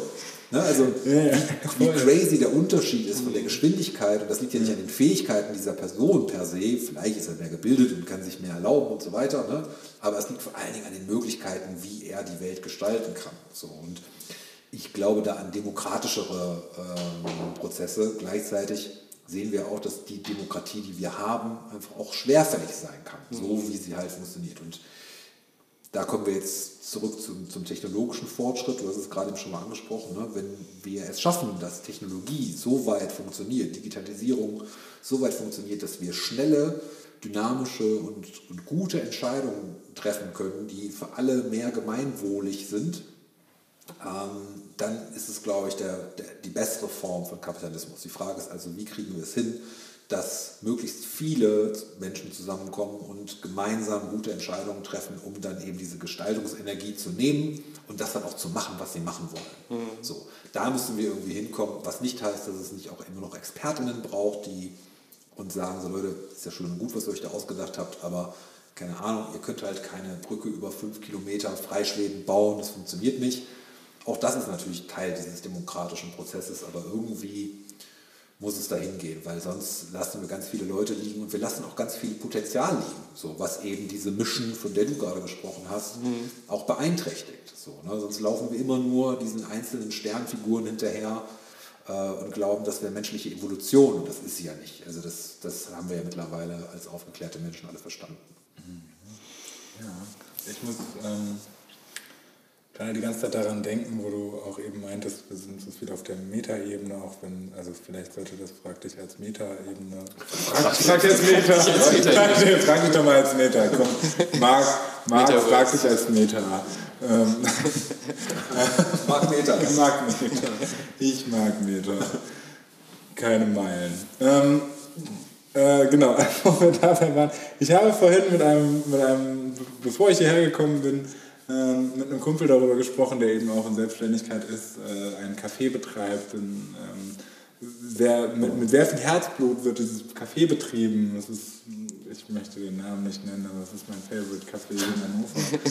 ähm, es ist die Nummer eins. Das ist, man kann es als Café Manufaktur eigentlich bezeichnen. Also da, da sind einfach Menschen hinter, die denken sich nicht, ja, ich mache jetzt mal einen Kaffee und hol mir noch ein Franchise von Mövenpick und schreibe hier irgendwie 3,80 für ein Cappuccino auf und verkaufe halt irgendeine Scheiße, ähm, sondern die machen es irgendwie geil, die rösten selbst, bla bla. Also wirklich Menschen mit voll viel Purpose und die haben Spaß bei der Sache und dazu noch mega humane Preise. Ähm, und dann habe ich ihm eben von dem Thema von heute erzählt und dann ging bei ihm auch eben auch ganz schnell so ein paar Sachen auf und war so, ja, okay, krass, ähm, spannend und ja, das eigentlich möchte ich ja, äh, würde ich mir auch wünschen, dass man hier irgendwie so die eine oder andere Möglichkeit hat, ähm, das vielleicht so ein bisschen daran anzupassen, äh, hat dann ziemlich, also an, anzupassen im Prinzip auf, keine Ahnung, wie nach so einer Art Pay What You Want, wir kamen schnell auf so ein Pay What You Want Prinzip, ähm, wo wir dann aber auch total schnell gemerkt haben, es ist für ihn, also allein buchhalterisch, mit so einem fucking großen Aufwand wäre es verbunden, wenn über, also wenn es überhaupt irgendwie gescheit abbildbar wäre, mhm. ähm, dass der erstmal wahrscheinlich gefühlt 10.000, 15.000 Euro Entwicklungskosten in ein System stecken müsste, was es hergibt, diese, die, die, die, diese Form der Bezahlung abbildbar zu machen. Ähm, wodurch das Ganze einfach wieder komplett obsolet wird, weil natürlich einfach nicht im Ansatz diese, diese Mittel zur Verfügung stehen. Ein paar günstigere äh, Wege einfallen, aber das würde schon unter Beratung fallen. Kann, kann ich nicht kostenlos Lass es mal 3000 Euro sein, ne? aber selbst dann ist es wirklich, ist es eben nicht wenig. Und ähm, er hatte dann als Beispiel auch ein ganz cooles, irgendwie so ein Theaterstück genannt, in dem er mal war, in so einem kleinen Mini-Theater, wo dann irgendwie äh, gefragt wurdest, äh, also unter anderem, du kamst irgendwie in so einen Raum, da saß eine Person, du wurdest dann ein paar Sachen gefragt und unter anderem eben äh, auf einer Skala von 1 bis 10, wie, äh, für wie wohlhabend halten sie sich in, in Relation zur Gesellschaft. Mhm. Ähm, interessante Frage. Super interessante Frage. Und anhand dieser Antwort, die du dabei gegeben hast, also du bist dann immer in den nächsten Raum gegangen und musstest irgendwie auch erst ganz am Ende bezahlen. Und anhand der Antwort, die du gegeben hast bei, diesem, auch bei dieser Skala, hat sich halt dein, dein, dein, dein Eintrittspreis sozusagen für das Theater bemessen. Also super subjektiv. Mega geile Nummer, wie ich fand. Ähm, gerade weil ich eben eigentlich von diesem Pay What You Want Prinzip total überzeugt bin an gewissen Stellen, da wo es abbildbar ist. Ne? Also keine Ahnung, Festival, du hast da irgendwie deinen Müsli-Stand und äh, sagst, yo, Müsli kostet bei uns 4 bis 7 Euro, äh, gib halt, was du geben willst oder kannst so, dann klappt das mega gut und die meisten sagen sich, ey, wenn ich gerade, weiß ich nicht, wenn ich nicht mehr nur, also wenn ich nicht nur 4 Euro im Portemonnaie habe. Ich gerade alle Menschen. Ja, genau. Schau da, denke mal, diese, also diese Schokonetz sehen so gut aus. Das Wichtige kannst du auch behalten. Und ich liebe es, ich liebe es. Könnte ich nur mal eine Umarmung von dir vielleicht haben? genau, genau so. Darauf sieht es ja eigentlich auch ab. Nein, aber ne, also da ist es mega gut möglich. Oder wenn ich, keine Ahnung, wenn ich irgendeinen Excel-Workshop gebe, so, dann kann ich halt auch entspannt sagen, yo, gib mir halt, was du mir geben kannst. Mhm. Weil hier steckt keine Kasse hinter, sondern ich schreibe dir halt äh, eine Rechnung. Ähm, und, äh, genau, das war halt so eine, in so einem Café-Kontext halt einfach schwer abbildbar ist. Und ähm, dann denke ich eben auch darüber nach, wie, wie können wir dieses System vielleicht dahin bringen, wenn wir ja alle Akteure, äh, AkteurInnen sind, die das mitgestalten. Aber wenn ich jetzt wirklich mal darüber nachdenke, wie gestalte ich es denn mit, wenn ich nicht irgendwie politisch aktiv bin oder halt voll machtvoll bin durch meine Position, die ich irgendwie innehabe, dann ist es halt meine Kaufentscheidung. Ja. Und das ist aber eine super, also wenn ich das auswerten möchte, in, zumindest mit dem Horizont, den ich habe, stelle ich mir das sehr quantitativ vor. auch wenn es Algorithmen gibt wie, keine Ahnung, ich habe mich neulich mal das erste Mal seit fünf Jahren bei Amazon eingeloggt in mein Konto und plötzlich hat mir das Sachen angezeigt, wo ich dachte so, yo, du weißt auf jeden Fall, was die letzten fünf Jahre bei mir abging und zwar ziemlich gut. Und jetzt war der Moment, wo du dachtest, ach geil, die IP gehört, also das, das bist du, ach nice to know, thank you. Guck mal hier, hast du Bock auf das Buch? Das gefällt dir gerade, oder? Ähm, dann, ähm, äh, Faden verloren. Äh, wie kriegt man darin Pay What You Want Prinzipien? Äh, genau, wie kriegt man damit Pay What You Want Prinzipien hin und Ach genau, quantitativ, Kaufentscheidung ist ja super quantitativ. Und dann kamen wir eben genau, weil einer seiner, seiner Ideen äh, gerade ist, dieses, ähm, das, was hinter diesem, hinter, hinter diesem Kaffeekonzept eigentlich steckt, mal ein bisschen sichtbarer zu machen. Ne? Also im Prinzip so eine Form der, der ja, sehr radikalen Transparenz eigentlich. Was, was, wie setzt sich denn dieser Cappuccino-Preis hier zusammen von dem Cappuccino, den du hier gerade trinkst? So. Ähm, was ich mega, mega cool finde und ja, dann haben wir es ein bisschen ganz kurz halt weitergesponnen und ich finde es dabei halt so spannend zu sagen, okay, dann vielleicht schafft man es sogar hier in dem Café irgendeine Form, also irgendeine Interaktionsmöglichkeit zu geben für Gästinnen, dass man sagt, okay, hier ist ein iPad oder sowas, da kannst du einmal sagen, wie fair fühle ich mich behandelt oder wie fair finde ich die Preise oder oder oder und dort vielleicht gegebenenfalls sogar die, äh, die, diese Infos dazu mir direkt durchlesen kann, vielleicht das aber auch irgendwie noch in einer Printversion habe, bla bla bla. Aber so im Endeffekt einfach ein bisschen qualitativere äh, oder mehr Qualität in diese, in, in diese erhobenen Daten durch eine Kaufentscheidung bekomme.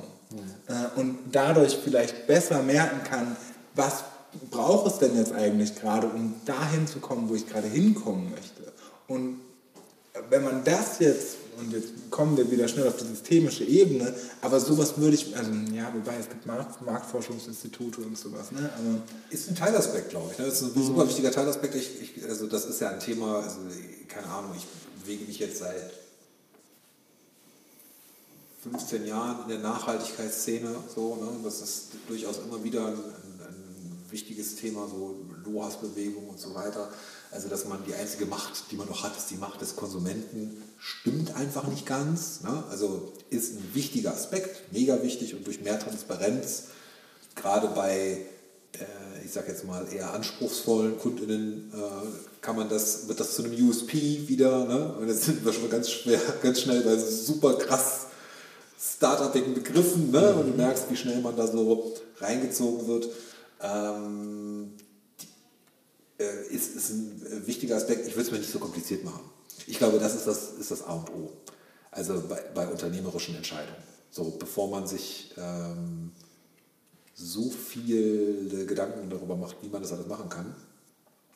Ähm, also ich, ich weiß nicht, ob es hinter den Effekt hat. Ich, das weiß ich einfach nicht. Das ist wirklich, ich zweifle das gerade gar nicht an, sondern ich kann mir das super schwer vorstellen, dass sozusagen netto Ne, das müsste man jetzt, wäre jetzt die nächste Stufe der Skalierung oder mhm. irgendein großer Lebensmitteldistributeur, äh, dadurch, dass er oder sie da größere Transparenz über die, Mittelherkunft, äh, die, die Lebensmittel- oder Produktherkunft gewährleistet, äh, mehr Vertrauen bei den jeweiligen KundInnen erzeugt, weiß ich nicht. Ja, für die allermeisten Menschen entscheidet immer noch der Preis.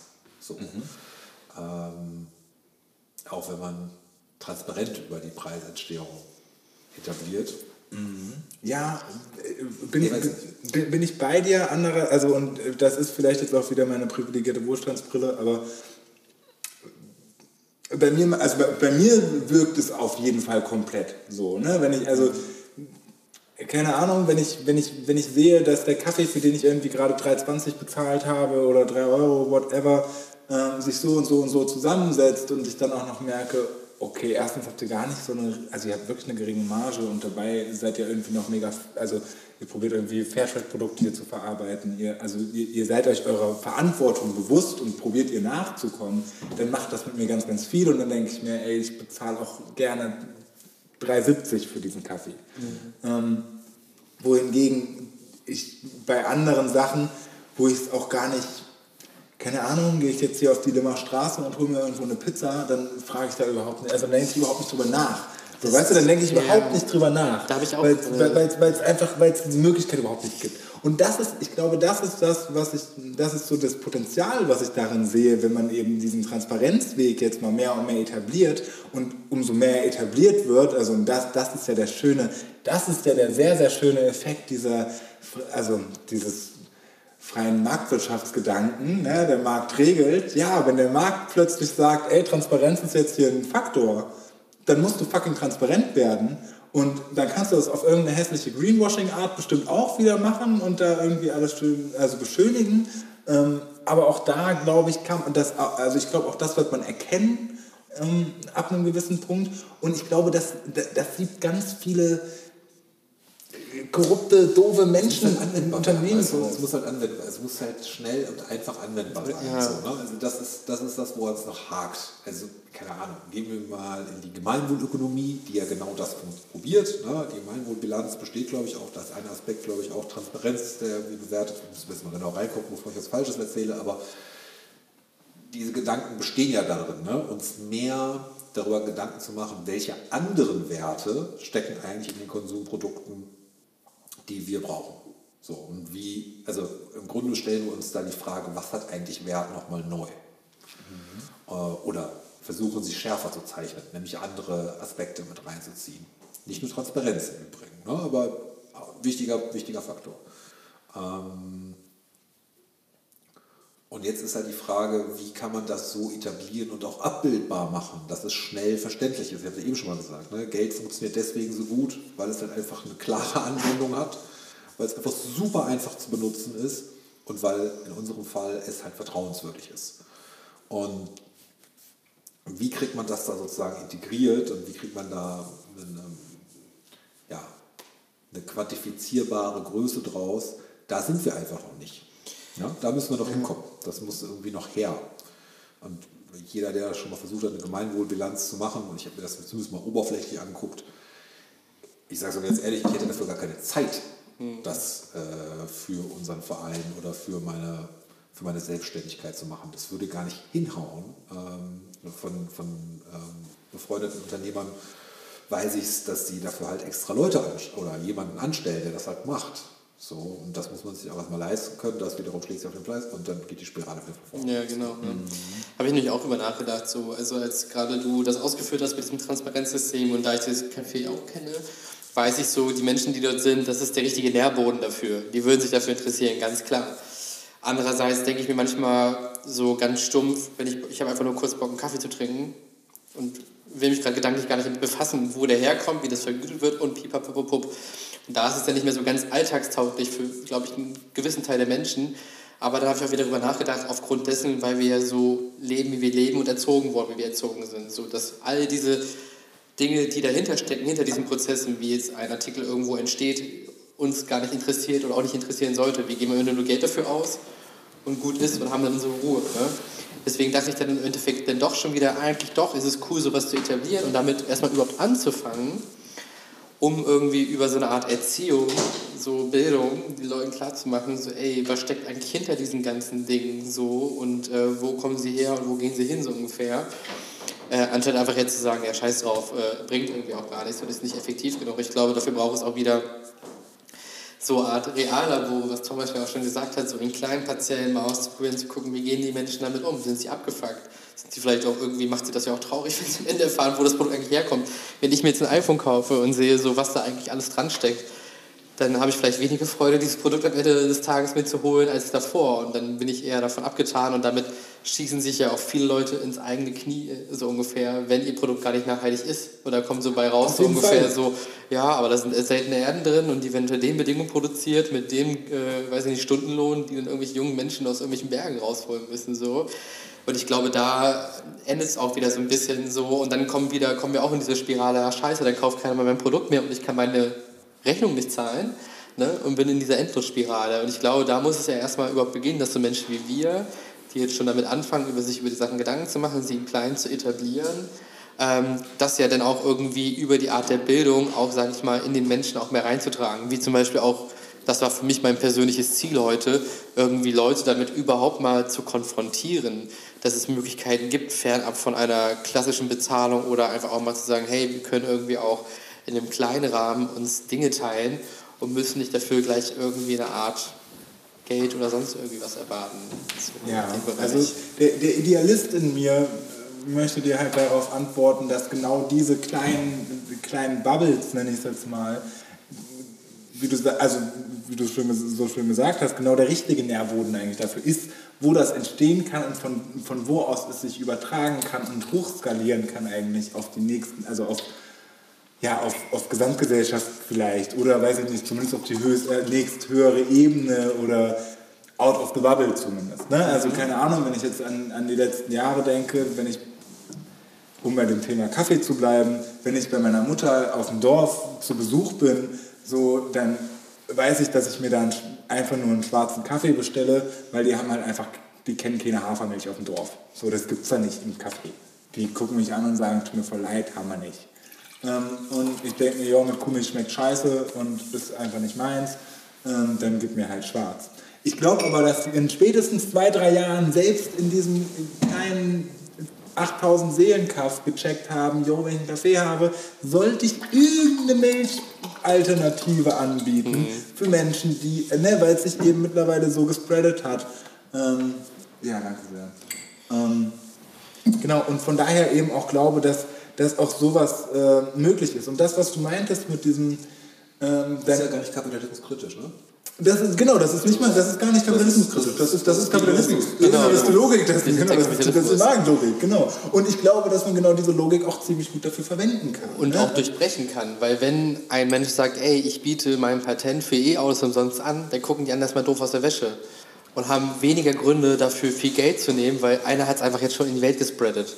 So, also du kannst das dadurch ja auch ein bisschen entkräftigen. So, Voll. Ne? Also man kann es zumindest ein bisschen, ich, ohne, ich hoffe, dass ich den Begriff damit jetzt nicht falsch verwende, aber ein bisschen ziviler machen, wie Wolf Lotter sagen würde, halt Zivilkapitalismus irgendwie eher betreiben. Aber also, was ich halt meine, ist ein bisschen dieses, wenn wir, also wenn wir dann davon sprechen, dass, dass es für manche Unternehmen, Organisationen irgendeine Form von Gefahr darstellen würde, weil er plötzlich rauskommen würde, wenn, es nicht, wenn, wenn nicht mehr der entscheidende Faktor der Preis ist oder nicht mehr der einzig entscheidende Faktor der Preis ist, dann plötzlich andere Dinge dabei irgendwie sichtbar werden und man denkt, oh, okay, krass, äh, sorry, aber deine Falafel möchte ich einfach nicht essen, weil ich glaube, das ist halt das ist nicht das, was meinen Werten entspricht, weil es plötzlich sichtbar wird. Dann, dann bringe ich Menschen ja auch viel mehr in die Pflicht und man baut vielleicht ein bisschen Scheinheiligkeit ab. Ne? Also das ist für mich irgendwie dieses Beispiel von einem veganen Kokskonsumenten. So, weißt du, so, ja, ist halt, also sorry, aber ne, ja. ist halt so. Auf der einen Seite halt sagen, ja, das ist mir alles voll wichtig und ich trage halt mein ganzes Outfit ist vegan. Mein, genau, mein Körper ist ein Tempel, aber hast du irgendwie noch ein bisschen Koks und oh ja, geil, ist sogar günstig, nice. So, okay, ist halt, äh, also, ja. ist, ne, ist, also, weiß, du meinst ja so diese Gegensätze so. Genau, das halt, also, und ich glaube, dass man, und, und Transparenz ist in meinen Augen, ich bin auch ein bisschen in love mit diesem ganzen Ding, muss ich schon gestehen, aber ich glaube, das ist halt ein, ein Key, das ist absoluter Key, um diese Scheinheiligkeit dabei aufzubrechen und dann uns halt wirklich mal alle vor den Kopf zu gucken und es, also es ist ja auch in Ordnung, es ist, ey, trag, also kleide dich und ernähre dich komplett vegan und zieh halt Koks und so, ne? Aber stell dich dann halt nicht hin und sag, was für ein, für ein, für ein perfekter Mensch du bist. So, weißt du, dann lass uns halt mal ein bisschen irgendwie. Ich glaube, das machen wir alle ein bisschen. Ja, ich wollte gerade sagen. manchmal, glaube ich, auch unserer. Ich nehme mich da nicht raus. Das ist, nee, nee, voll, aber ich, ich meine nicht, Mensch, alle, dass wir alle so. ein bisschen Koks ballern. sondern ich meine eher, ähm, dass man sich manchmal auch, glaube ich, seiner Widersprüche in all dem was man denn besser machen will und kann, nicht sieht. So, oder, also das ist natürlich auch extrem schwierig, deswegen ist es auch, glaube ich, so schwerfällig, gerade dieses Thema nachhaltiger Konsum, wie geht das eigentlich? Ähm, da bin ich auch schon manchmal, manches Mal richtig hart in die Decke gegangen, wo ich mir denke, so Leute, ey, so, wie könnt ihr immer noch, wie, wieso? Ne? Ist dein Mikro richtig drin, Thomas? Ich weiß es nicht. Weil hier sind nicht so Ausschläge bei tipp, dir. Tipp, tipp, tipp, tipp. Doch, jetzt sind sie da. Sieht doch ganz gut aus. Ja. Ähm, also das sind ja alles individuelle Einzelprozesse, ne? mhm. die jeder Mensch ja irgendwie so durchmachen muss. Ne? Und das, also selbst, wie du es gerade beschrieben hast, nehmen wir mal an, ne? Äh, so, jetzt gibt es hier einfach nur noch, oder ganz viele Cafés, die machen das ganz transparent und dann gibt es trotzdem irgendwie noch Karl-Heinz, der geht morgens um 7 Uhr auf Schicht und der kauft sich halt seinen äh, 1 Euro, weiß ich nicht, 20 Kaffee bei Meckes. So, ne? Das wird es immer noch geben, äh, weil es halt diesen Menschen mit dieser Perspektive gibt. So, und deswegen ist es super schwer zu sagen, äh, wann ist etwas scheinheilig und wann ja. nicht, ne? weil es ja dann immer noch darauf ankommt, dass es der Person bewusst sein muss. Mhm. Es ist schwierig. Ich will nicht sagen, dass man sich trotzdem darüber aufregen darf. Ich gönne dir die Aufregung und ich finde es super gut, dass du das an der Stelle auch aussprichst. Ne? Das will ich gar nicht anders äh, sagen. Aber ein bisschen mehr Geduld, äh, glaube ich, mit uns allen, allen an der Stelle ist auch, auch wichtig. Gleichzeitig auch mehr Forderungen an vielen Stellen. Die Frage, die ich mir halt gestellt habe, währenddessen du das mit der Transparenz gesagt hast, ist das in der Form der Regulierung deiner Meinung? Also wie würdest du es machen? Würdest du sagen, so, das ähm, muss einfach jedes Café machen? Ne? Das wäre eine Form der Regulierung, das wäre eine staatliche Durchgreifung, das könnte man ja machen. Man könnte jetzt einfach ähm, Lobbyarbeit dafür betreiben und sagen, so, ab jetzt müssen alle KaffeebetreiberInnen äh, transparent her äh, zeigen, wo es kommt her, wie viel kostet es, welche Transportwege und so weiter. Äh, wäre ja denkbar. Ähm, oder überlässt es dem Zeitgeist? Genau, überlässt es, es dem Zeitgeist. Eigentlich ja. gibt es diese, und dazwischen gibt es natürlich ganz viele Graunuancen, aber das sind jetzt die zwei Pole, zwischen denen sich das bewegt. Also erst erstmal, ich bin ganz bei dir, das braucht ganz viel Zeit. Das ist keine disruptive Entwicklung, die dann von jetzt auf gleich sind alle transparent und alle, alle, alle konsumierenden Koks sind. also, ne, also das, keine Ahnung, um bei deinem Beispiel zu bleiben, dass Karl-Heinz irgendwie, der jetzt seit 57 Jahren eben gerne seinen Kiosk-Kaffee säuft, sich dann nicht plötzlich denkt, oh, oh du, jetzt, also, jetzt habe ich aber gesehen, wo du das herholst. Den, jetzt gehe ich aber hier mal lieber in das da mit dem Hafer, mit der Hafermilch. so, nee. Das, das gibt, das also, ne, das wird nicht passieren, bin ich bei dir, aber vielleicht Karl-Heinz Enkel. So, ne? Die, vielleicht ist es bei denen dann eher das Ding, dass sie sich denken, yo, ich, also wenn ich, wenn es mir jetzt um den Genuss geht, dann möchte ich gerne irgendwie das und das, was meinen Werten entspricht.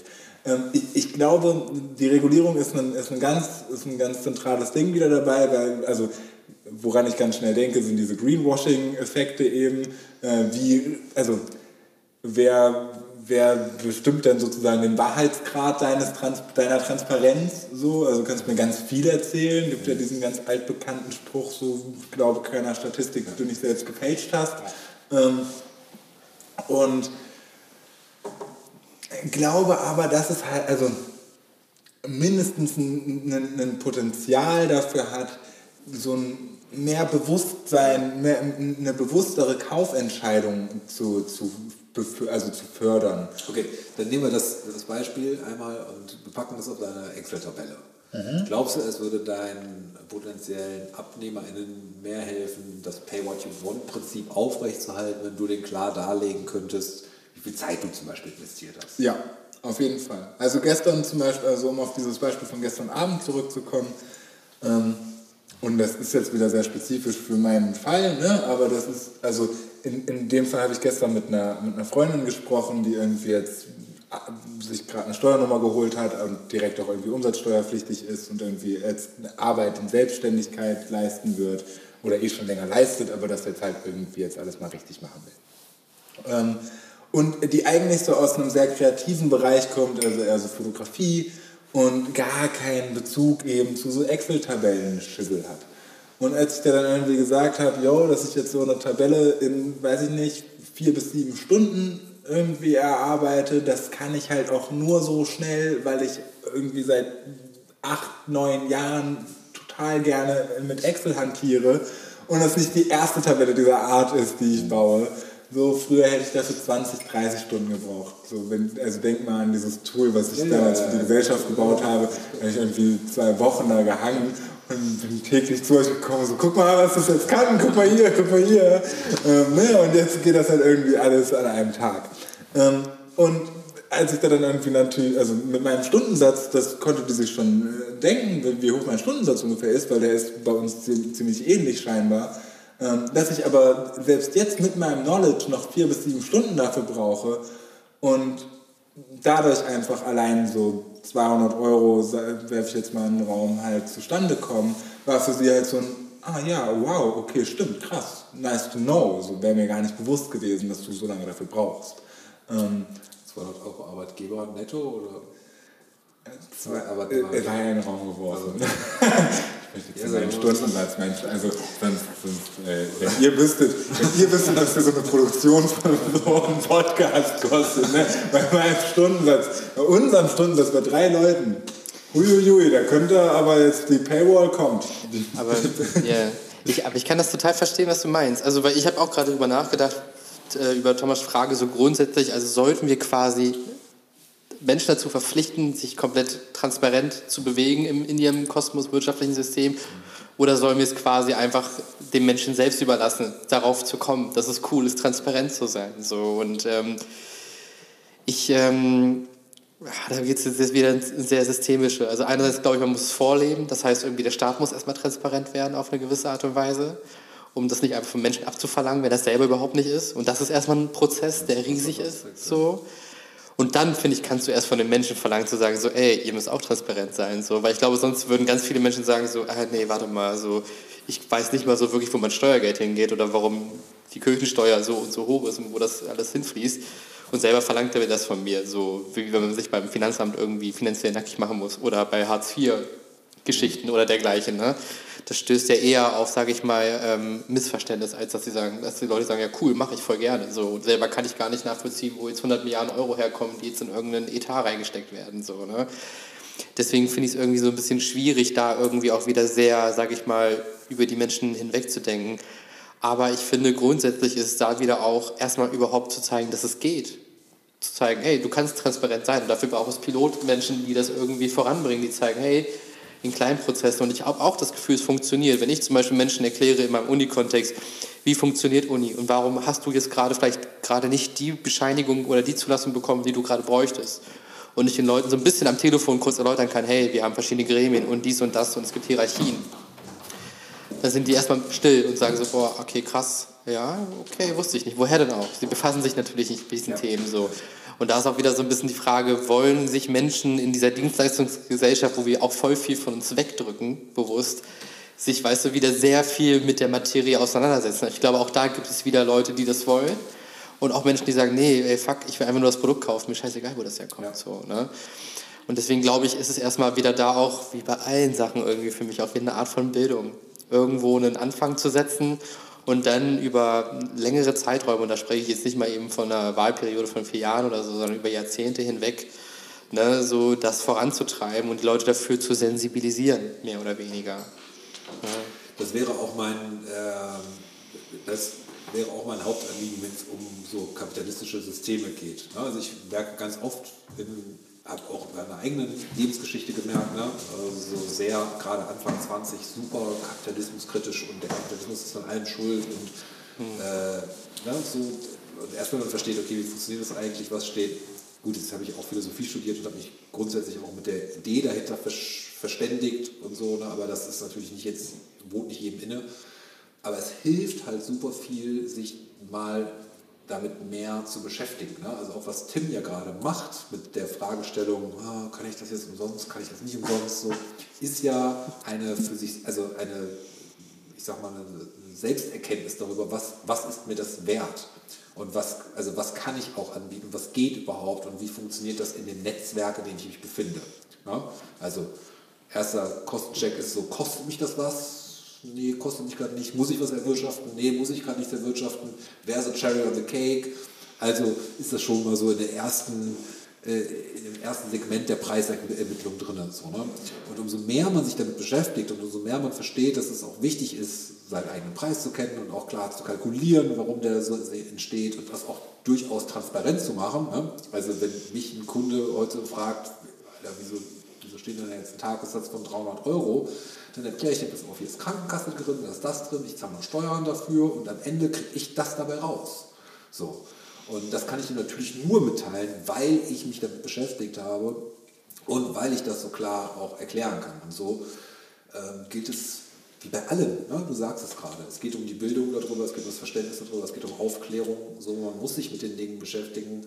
Man, die Welt ist kompliziert, das, das weiß, das weiß glaube ich, jeder gut genug mittlerweile, aber es hilft halt nichts, äh, wenn wir uns auf der Ebene, auf der wir in der Informationsgesellschaft miteinander leben, weiter irgendwie entwickeln wollen, müssen wir mehr Perspektivwechsel hinkriegen. Das bedeutet eben auch, ähm, selbst wenn man aus einer linken Ecke kommt, sich eben mit wirtschaftlichen oder finanziellen Abläufen äh, vertraut machen zu wollen vielleicht. So. Was nicht heißt, dass man nicht trotzdem noch kritisch, kritisch bleiben kann und mhm. trotzdem eben halt auch in regulatorische äh, ähm, Richtungen sich, sich ambitionieren kann. Ne? Also nur, aber ich kann es ja nur machen, ich kann ja wirklich nur etwas daran verändern, wenn ich sagen kann, das da, das stimmt nicht. Diese Stellschraube, die müssen wir regulieren. Da müssen wir was machen.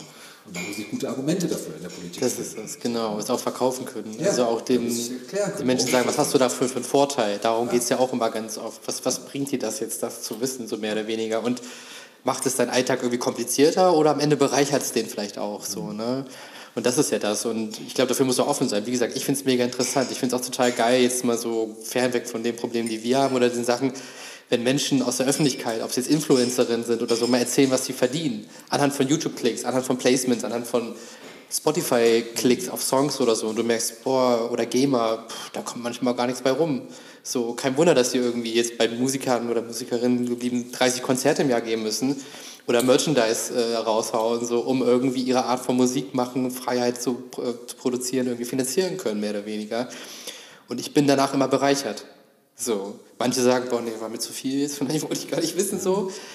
Aber im Endeffekt ist es da, glaube ich, auch erstmal gut, äh, wie gesagt, überhaupt die Basis zu schaffen, so äh, dass Leute überhaupt merken, da ist ja hinter was. Und ich glaube, jetzt sind wir gerade in dieser Zeit, wo immer mehr diese Sachen aufkommen. Was steckt eigentlich dahinter? Was steckt dahinter, wenn ich Produkt A kaufe? So, wo kommt das her? Oder wenn ich mich jetzt dafür entscheide, Fleisch zu essen, so, was hat das für Folgen? So, ne? All diese Prozesse werden ja gerade mehr oder weniger transparenter, so. Zumindest jetzt für die, für die breitere Öffentlichkeit. Äh, genau, für eine also breitere für, Öffentlichkeit. Für Nischenpublikum ist es ja schon lange. Ne? Oder für Leute, Natürlich. Die ja, die beschäftigen, aber ja, für eine breite Öffentlichkeit gebe ich dir völlig recht. Ja. Und äh, das sorgt auch manchmal für manchmal, oder manche Menschen für Überforderung irgendwie auch so. Aber deswegen ist es erstmal voll interessant, vielleicht auch so als kleine Message so für die Menschen, die das hören, erstmal so klein anzufangen, bei sich selber so oder auch bei seinem Umfeld, in, in, in der nächsten Nähe so zu gucken, wie etwas passiert. So meine Mutter arbeitet bei einem richtig großen Getränkehersteller und es ist total spannend, mal darüber zu reden, wie diese riesigen internationalen Märkte funktionieren und wie da überhaupt am Ende das Produkt im Laden landet und was es da für Probleme und Stellstrauben hintergibt so und auch für Wirtschaftsschöpfung und Ketten so. Und dann denkst du so, boah, krass, so heftig, irgendwie auch spannend, so äh, was wir daraus gemacht haben eigentlich auch. Und das aufzulegen ist eigentlich geil, ist auch ein Potenzial, so dahinter zu schauen und ähm, gibt dir selber vielleicht auch für dein Weltgefühl, wie du dich in deiner Welt bewegst, auch nochmal eine ganz andere Basis. Voll, ich, ich glaube, dass das einen ganz, ganz tollen Befähigungscharakter haben kann, weil plötzlich, und ich glaube, also ich glaube, dass doch, stellen wir uns mal dieses Szenario vor, dass, dass wir viel, viel besser Bescheid wissen über die, die, die Herstellungskosten, um beim Thema Kaffee zu bleiben, vom Kaffee, den ich mir im Möwenpick am Kröpke hier in Hannover, also mitten in der Innenstadt kaufen kann. So, der, das ist, also das ist jetzt meine persönliche Meinung, aber ich würde behaupten, dass der qualitativ einfach, einen, also was so Fairtrade-Gedanke und all so ein Scheiß angeht, nicht im Ansatz an das rankommt, was irgendwie mein vorher beschriebenes Favorite-Café halt irgendwie bedient, ähm, trotzdem mehr kostet und das wahrscheinlich zu einem nicht unerheblichen Teil allein schon, weil die einen Arsch voll Miete zahlen, dadurch, dass die, oder Pacht, weil sie halt direkt am Kröpke sind. Und jetzt stell dich doch mal vor, was, also was ist denn, wenn wir plötzlich als Konsumierende immer wieder merken, so, ey, krass, ja, ich, also ich möchte jetzt hier, wenn ich am Kröpke halt am Shoppen bin, auch voll gern Kaffee trinken und jo, der kostet irgendwie 4 Euro und davon sind halt irgendwie, ist ein Euro keine Ahnung, jetzt mal ins Blaue geschossen, nur dafür da, weil hier die Miete so tausendmal teurer ist als don't know, wenn ich jetzt in der Nordi einen Kaffee trinken gehe und da ist er auch schon teuer. Also ist auch schon teuer. So, dann wird vielleicht plötzlich mal dieses ganze Immobiliengame ein bisschen durchsichtiger für Menschen, die halt nicht in der Immobilienblase drin sind. Und Menschen denken sich plötzlich, also viel mehr denken, Menschen denken sich vielleicht plötzlich, ey, da ist, da ist so ein Problem, das sollten wir mal angehen. Und plötzlich, äh, weiß ich nicht, äh, spürt man mehr Sympathie, mehr, mehr Identifikation mit solchen, also mit Enteignungsgedanken oder, oder, oder. Man hat mehr Verständnis dafür, wenn, wenn Menschen krass dafür demonstrieren. Ähm, also ich, ich glaube, dass, dass uns einfach, ja, dass uns dieser Trans dass Transparenz da ein, ein ziemlich, ziemlich, ziemlich gutes äh, Mittel sein könnte. Ja. ja, und auch Aneignung. Also ich glaube, dass auch das einfach super wichtig ist. Ne? Also wenn man jetzt gerade, wo du die Bodenfrage gestellt hast, die ja gerade im Thema Stadtentwicklung so der Nukleus von allem ist. Ähm, großes Investmentkapital, das irgendwo herkommt und irgendwelche großen Einkaufszentrum, Innenstädte ballert. Das war mal, das ist nicht mehr attraktiv, aber also das ist, ich glaube, man muss sich damit einfach mehr beschäftigen. Man muss sich viel mehr damit beschäftigen und das viel mehr verstehen. Ähm, sonst, sonst wird man dem nicht Herr. Also klar, dass da einiges schief läuft, darüber müssen wir, glaube ich, nicht sprechen und das ist, das das ist gesetzt, so, aber jetzt ist halt die Frage, wo reguliert man, wo greift man ein, wo versammelt man sich auch, unter welchen, welchen Themen. Ne? Das war früher ja viel einfacher. Ne? Bleiben wir mal beim Arbeitsrecht und der linken Bewegung, in der Frühindustrialisierung, so, es war einfach klarer zu sehen, so, war mhm. einfach nicht so verschleiert unter so vielen Prozessen, Abhängigkeiten und, und Stakeholdern. Ähm, heute ist es einfach viel unklarer. Ne? Und äh, Immobilienverwalter ist nicht gleich Immobilienverwalter. Ne? Und da gibt es auch riesige Unterschiede. Ähm, manche machen einen guten Job und manche sind halt wirklich heuschreckenartig. Äh, so, wie, wie kann ich einen guten Investor von einem schlechten Investor äh, auseinanderhalten? Wie kriege ich es hin, dass dann, äh, also jetzt gerade Innenstadt, ne, wo du es gerade angesprochen hast, ist ja auch eine riesige Frage. Ne? Die werden jetzt, müssen transformiert werden. Wir, wir merken, dass das so nicht funktioniert wie, wie binden wir die Leute mit ein? Wie werden wir dann auch wirklich jeder Anspruchswolke gerecht? Mega komplex. Mhm. Und da hilft es einfach, glaube ich, wenn, wenn ein, alle versuchen, wirklich alle, also damit meine ich nicht nur Wohlhabende oder nicht nur Arme, sondern alle in diesem, in diesem Spiel mehr versuchen, die, die Perspektive der jeweils anderen zu verstehen. Das klingt jetzt total nach dem integralen Gewäsch, so und ist in der Realität leider auch nicht immer abbildbar. Aber ich glaube, anders funktioniert es nicht. Genau, und ich glaube, dass da eben, und äh, also ich bin mega hyped, wie alle merken, aber ja. äh, dass da eben Transparenz so ein geiler Weg sein kann, und vor allem auch gar keine, also nicht unbedingt ähm, eben an, an, an, also als staatliche Vorgabe da sein muss. Ne? Also wir haben diese Form von staatlicher Vorgabe in einer gewissen Form schon in Bezug auf Transparenz. Also sobald du eine GmbH hast oder eine Kapitalgesellschaft an sich, bist du halt bilanzpflichtig und die kann, also du kannst von jeder Kapitalgesellschaft kannst du öffentlich einsehen, wie die Bilanz der letzten Jahre sind. Genau, wer weiß das? Wer, wer, wer findet so? Weil, also ich habe mir schon ein paar Mal ange also so ein, zwei Mal angeguckt und denke mir so, okay, ja. Aber selbst da ne, ist es halt auch wieder ziemlich schwierig, aus so einer Bilanz jetzt wirklich Geschäftsprozesse im Endeffekt dann daraus ableiten zu können oder irgendwie eine Qualität. Also ich sehe dann, okay, ihr seid ganz gut darin, Gewinn zu machen oder ihr seid halt nicht. Ähm, und da ist euer Fokus, da ist er vielleicht jetzt nicht unbedingt. Das kann man sehen mit so ein bisschen kaufmännischem Knowledge. Und das ist ja, also das wäre jetzt der nächste Faktor von Transparenz. Äh, wie muss Transparenz eigentlich aussehen? Aber das ist, glaube ich, nochmal ein größeres Thema.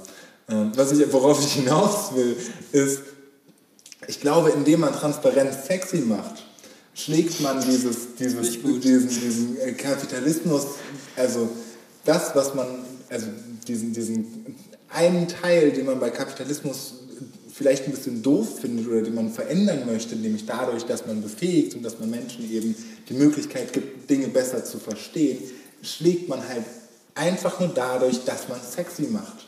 weil der Markt regelt. Und wenn der Markt denkt, es ist, also wir brauchen es jetzt, weil es ist sexy, dann, wär, dann, dann ist es, dann wird es plötzlich ein Faktor, der wichtig wird Ja, für alle. Und dann werden nicht Menschen, so werden. Organisationen transparenter. Ja, sexy im Sinne von, es wird plötzlich zur. Bedingung meiner Kaufentscheidung. Aber auch finanzierbar sein. Ne? Also für mich, ich finde das Thema super wichtig. Ich will das gar nicht, will das gar nicht, äh, will da gar nicht gegen argumentieren. Aber ich habe das jetzt schon in meiner Projektlaufbahn auch einige Male probiert, ähm, auch im gastronomischen Betrieb so. Ähm, ich haben einmal ein Catering bestellt. Äh, alles super nachhaltig, alles super toll. Und ich habe dann einfach versucht, mit dem Caterer zusammenzuarbeiten, wo kommen denn alle Produkte her, weil ich möchte gerne Speisekarte designen, auf der das alles direkt draufsteht. Ja? Wo einfach direkt draufsteht, hier, das ist so eine Karte, also deine Karte ist wirklich eine Landkarte. Ne? So, und du siehst dann halt, hier kommen deine Essens, deine Produkte her und übrigens die Zitronen für das Sorbet, da ganz unten aus Australien. Ne? Damit allen Beteiligten bewusst wird, so, äh, ja, wir sind zwar hier mega regional unterwegs, aber es gibt immer noch eine Frucht, die kommt halt nicht von hierher. Das ist erstmal eine nette Idee, aber die halt in einem durchgängigen Betrieb aufrechtzuerhalten, ist halt super aufwendig. Ne? Und das muss ja auch erstmal in Personal und allem, was das wieder an Kosten beinhaltet, auch abbildbar sein. Also es ist nicht nur sexy, will ich damit sagen, sondern es muss halt auch ja, wirtschaftlich tragfähig sein. So, ne? das ist also, oder du bist bereit halt zu sagen, gut, fuck it, ich setze mich auch noch am Sonntag, Samstag und Sonntag dahin äh, oder ich bin der, der Geschäftsführer oder Geschäftsführerin. Ähm, das ist mir so wichtig, weil das ist halt so, das macht, das wertet mein Unternehmen so auf, dass ich mir die extra Mühe mache. Aber guess what, als Gastronom hast du auch schon so jede Menge zu tun. Ähm, Und das ist ja auch, das hatten wir gerade eben das Thema, da warst du kurz nicht bei, hatte ich auch gesagt, es kann ja auch manche Produkte, Unternehmen aber auch voll ins eigene, also schießen sich ja mit ins eigene Knie, wenn sie transparent werden. Wenn ich jetzt sage, ich kaufe mir ein iPhone und sehe diese interaktive Karte, wo was herkommt, unter welchen Bedingungen, kann sein, dass mir der Spaß am iPhone kaufen dadurch vergeht, mehr oder weniger. Oder ich sage halt, ach, scheiß drauf, wollte ich mich sowieso holen, egal wo das herkommt. Ne? Und dann schneidet sich man auch da vielleicht wieder ins eigene Fleisch und dann passt es noch nicht so ganz mit der Transparenz. So in dem Sinne. So, da musst du sie irgendwie durch Greenwashing dir so zurechtwibbeln, dass es irgendwie passt auf dem Papier.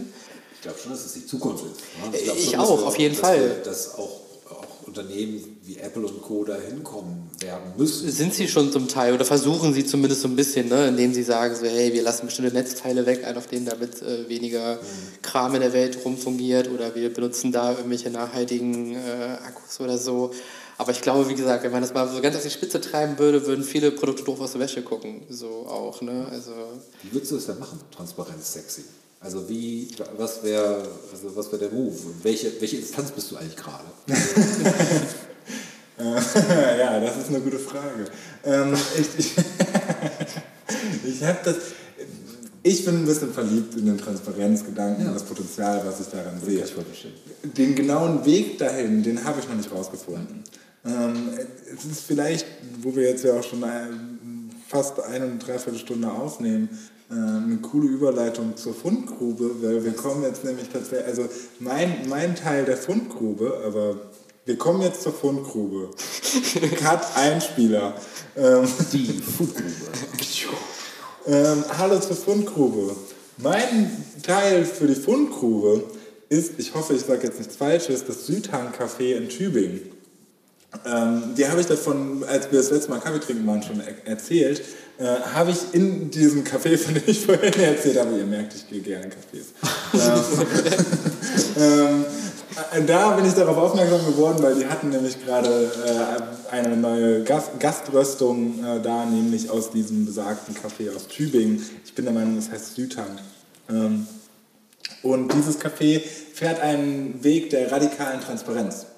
Ähm, Das heißt, die bringen und die geben sich genau diesen Aufwand, den du beschrieben hast eben, wenn auch nur in einem, also was heißt nur, wenn, also wenn auch in einem Maß, der das glaube ich noch nicht komplett verstetigt ist. Ich glaube, die können dir jetzt nicht zu jedem Zeitpunkt haargenau sagen, yo, heute ist das so und so und hier unsere Zimtschnecken, die wir gemacht haben, da die Zutaten kommen da und da und da und daher. Ich glaube das auch noch nicht.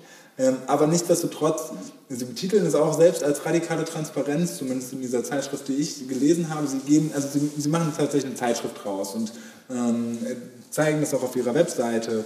Äh, sie haben im Endeffekt dabei, du kannst dir zu jedem Produkt irgendwie angucken, wie, wo kommt es her, wo kommt welche, also wo, wo, kommt welche Kaffeebohne her, die sie anbieten. Ähm, welchen Weg hat, hat das hinter sich, wie setzt sich der Preis zusammen. Also die haben wirklich für jedes Scheißprodukt eine Preiskalkulation online. So, und die, die, die veröffentlichen jede Rechnung, jeden Rechnungsbeleg, den die haben. Mega, mega großer Aufwand, definitiv. Aber ich habe mich, ich würde so gerne in dieses Café gehen. ich würde gerne deren Kaffee kaufen. Ich merke halt, wie mich das catcht. So, ich merke ganz, ganz deutlich, wie mich das catcht. Und daran merke ich für mich persönlich, dass das so ein Riesenpotenzial hat. Ähm, Genau, wie das genau aussehen kann, don't know. Welche Rolle ich dabei einnehmen werde, mal langfristig gesehen. Ich glaube, ich bin der Dude, der dir in Jahren sagt, hey, hast du nicht Bock, deine Organisation ein bisschen transparenter zu machen? Ist echt sexy, peng peng. Und wenn du möchtest, machen wir es zusammen. Und äh, mal gucken, wie gerade meine finanzielle Situation ist. Vielleicht können wir es sogar nach dem Pay What You Want Prinzip machen, aber Jetzt werden wir mal ich mache meinen Kontostand auch transparent. wäre ein Ding, wäre eine Möglichkeit. Wär, also, don't know, wäre eine Möglichkeit. Zu sagen, also ich das machen würde, wenn alle fangen zu weinen. Ob, ob, ja, auch das. Vielleicht ist es dann, genau, shut up and take my money. So, hey, dir geht's für Scheiße. Du musst gerade gar nichts machen. Nimm mal meine Kohle. Ne, völlig überspitzt, aber es, wie, wie cool wäre es, also ich finde das total spannend. Und wenn es eben so eine, also da sind wir wieder bei dem Ding, ab wann ist denn Transparenz gegeben? Was ist unser Anspruch an transparente Kommunikation? Und wenn es, also das ist vielleicht auch wieder total individuell auf das Einzelne, auf die einzelne Organisation ähm, halt gemünzt. Ähm, in meinem jetzigen Tätigkeitsbereich oder meiner jetzigen selbstständigen Tätigkeit würde ich sagen, ist das, was ich an Transparenz gerade leisten kann, sollte, müsste, um das zu machen, was ich tun möchte, reicht es vielleicht sogar schon, viele Möglichkeiten habe ich auch gar nicht zu sagen, das ist der Aufwand, den ich dabei habe und das ist mein Stundensatz. Und jetzt guck mal, ob dir das das wert ist, so ungefähr. Mhm. Ähm, und das eben auch bei Out-of-the-Box-Lösungen, die ich schon fertig habe. Ähm, genau. Das Café ist ein super schönes Beispiel dafür, wie transparent wir Oder? Okay. Okay, und jetzt bei der Fundgrube. Das war eine schnelle Überleitung zu dem Thema. Ich bin wieder voll bei dem anderen. Aber ist ja schön. Ich meine, das ist ja das Geile daran, dass sich das so bewegt. So. Und ich finde, dann hat man auch viel mehr Spaß daran zuzuhören, wenn jemand mit Begeisterung von etwas erzählt. Also von daher, no judge an deine Seite. Die Fundgrube, die schönsten Fundstücke aus dem Internet, präsentiert von Tim und Danny.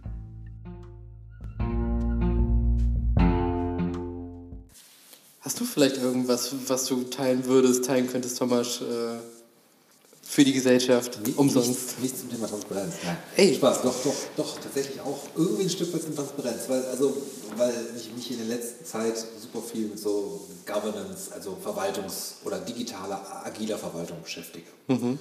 Ähm, habe ich Anfang des Jahres eine sehr lange und intensive Recherche nochmal zur Europäischen Union einfach durchgeführt, mhm. selbst auch dann irgendwie im, im, Parlament, also in Brüssel auf einer Europareise und das habe ich nochmal zum Anlass genommen, mich da einfach mal so komplett einfach durchzugucken, was geht eigentlich gerade, was geht eigentlich gerade in der EU.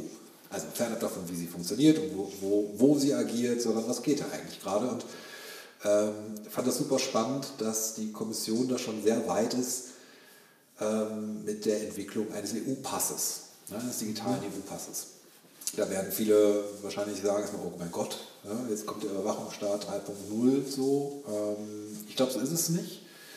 Und die Möglichkeiten, die das mit sich bringen würde, wären großartig. Und was die EU gerade leider irgendwie geht das, also an mir ist es komplett vorbeigegangen und ich glaube auch in der öffentlichen Wahrnehmung geht es, geht es total vorbei, sich weiter zu öffnen und auch Beteiligungsprozesse anzubieten. Ähm, da kann man auf jeden Fall mal, mal näher reingucken. Ich äh, fände es auf jeden Fall spannend. Also ich habe die das jetzt so wahrgenommen, dass sich da relativ wenig Menschen bisher beteiligt haben. Die haben auch so eine multilinguale Plattform aufgebaut. Das heißt, du kannst dich auch zu verschiedenen Themen auch wirklich mit allen Leuten dazu austauschen. Es wird sofort auch übersetzt, ziemlich gut. Ja, also du kannst in deiner Landessprache reintippern und jemand in, keine Ahnung, Kesuaheli, ach nee, Kesuaheli ist nicht europäisch, italienisch, ähm, kann das dann halt lesen und so. Ne? Also das, das ist schon, also was die da gerade im, im Backend sozusagen aufbauen, sowohl von der Usability als auch von den Möglichkeiten, das mitzugestalten, gefällt mir sehr, sehr, sehr gut. So, da gilt es auf jeden Fall ähm, mal einen Blick mehr drauf zu werfen. Und das andere, was mir äh, über den Bildschirm geflattert ist, ist das Creative, Creative Bureaucracy Festival oder generell Creative Bureaucracy. Bureaucracy? Ähm, ja, also heißt es so? Weiß ich nicht. Ja doch, Creative Bureaucracy. Also die, die kreative Bürokratie, was in Ah. sich schon eine äh, natürlich irgendwie gegensätzlich scheint erstmal. Aber ich habe dann festgestellt, dass es doch schon sehr viele, auch deutsche, vor allen Dingen deutsche Projekte gibt, die sich eben mit diesem Thema agile Verwaltung und ähm, ja, also digitalisierte Verwaltung, doch schon agile Verwaltungsaspekte auch beschäftigen.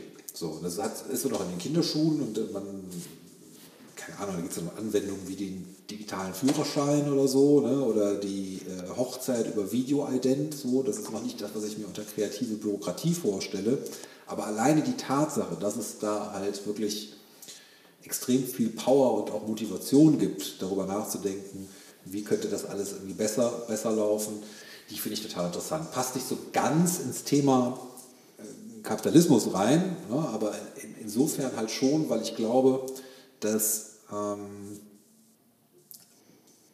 dass wir deswegen so kapitalismuskritisch sind, oder zumindest unsere Blase, weil die Zugänge dazu nicht so gut gegeben sind. Ne? Also wenn du dir heute überlegst, wie aufwendig es ist, jeder, der da schon mal eine GmbH gegründet hat, weiß das, das, das ist nichts für jedermann. Ne? Und mal eben ein Unternehmen gründen geht auch nicht. Und mal eben irgendwie, weiß ich nicht, sich ein, ein bisschen was dazu verdienen, ist auch schon wieder so, oh, dann muss ich zum Finanzamt, dann muss ich diesen Wisch hier ausfüllen und wieder das und dann so, ne, das ist, es ist nicht zugänglich.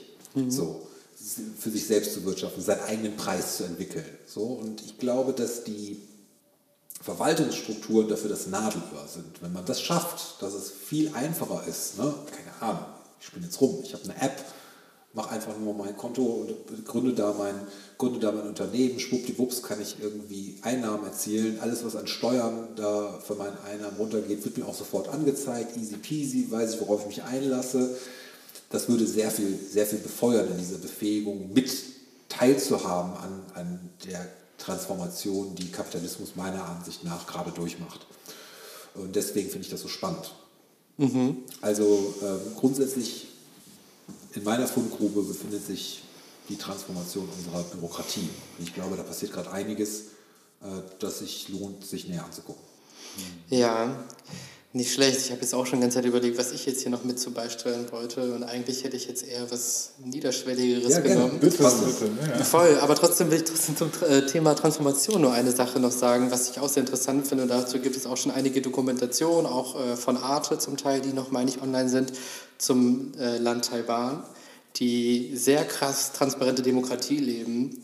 Dort gibt es halt eine Dokumentation, die den Digitalminister von Taiwan begleitet, der halt äh, zum Beispiel alles mitfilmt, was er tut im Alltag. Also zu jeglichen Interviews, wie er geht, nochmal eine, eine zweite Perspektive mit reinbringt, quasi eine ungestellte Live-Perspektive, wo Menschen mitsehen können, wenn er in, in Gesprächen auch zum Teil ist, auch in Fachgesprächen auch so, und dort Art von ja, transparenter Demokratie sehr krass gelebt wird im Vergleich zu anderen Demokratien.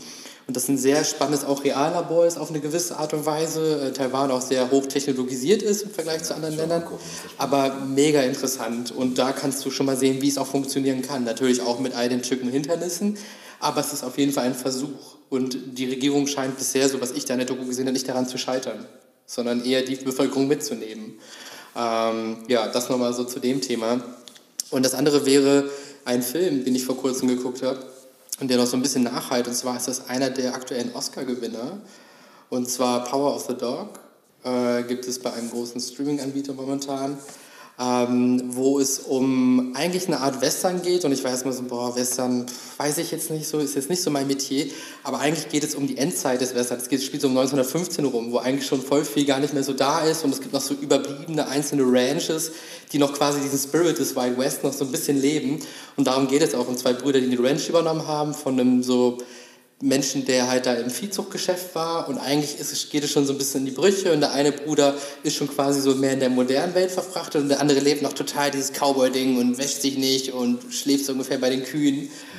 Und es geht darum, dass dann der, der Bruder, der schon ein bisschen fortschrittlicher ist, so eine, eine Frau kennenlernt, die heiratet, die einen Sohn mitbringt und die so dieses ganze Konstrukt noch mehr, sage ich mal, aufbrechen und auch zerstören. Und es geht so um diesen Kampf von so alte Welt und neue Welt, was sehr interessant ist, was, was ja auch die heutige Zeit auch übernehmen kann. Ähm, aber es halt sehr interessant stilistisch rübergebracht wird und halt auch, es geht auch um Männlichkeit in diesem Falle, Homosexualität, so spielt dort auch eine Rolle und die wird da sehr, finde ich auch, sehr vermenschlich rübergebracht, weil es gibt keine guten und bösen Charaktere und, und Charaktere, von denen du glaubst, dass sie am Anfang böse sein, entpuppen sich am, am Ende irgendwie als nett und andersrum aber auch genauso. Und das fand ich irgendwie sehr nah am Leben und der hat mich irgendwie total mitgenommen, der Film. Und ich, Power of the Dog. Genau. Ähm, ja, und kann ich auf jeden Fall sehr empfehlen. Äh, vor allem, weil er doch aufgrund dessen, dass er eigentlich vor 100 Jahren spielt, doch irgendwie doch sehr aktuell auch wieder erscheint. Das wäre noch so mein Geil. Will ich, will ich gucken.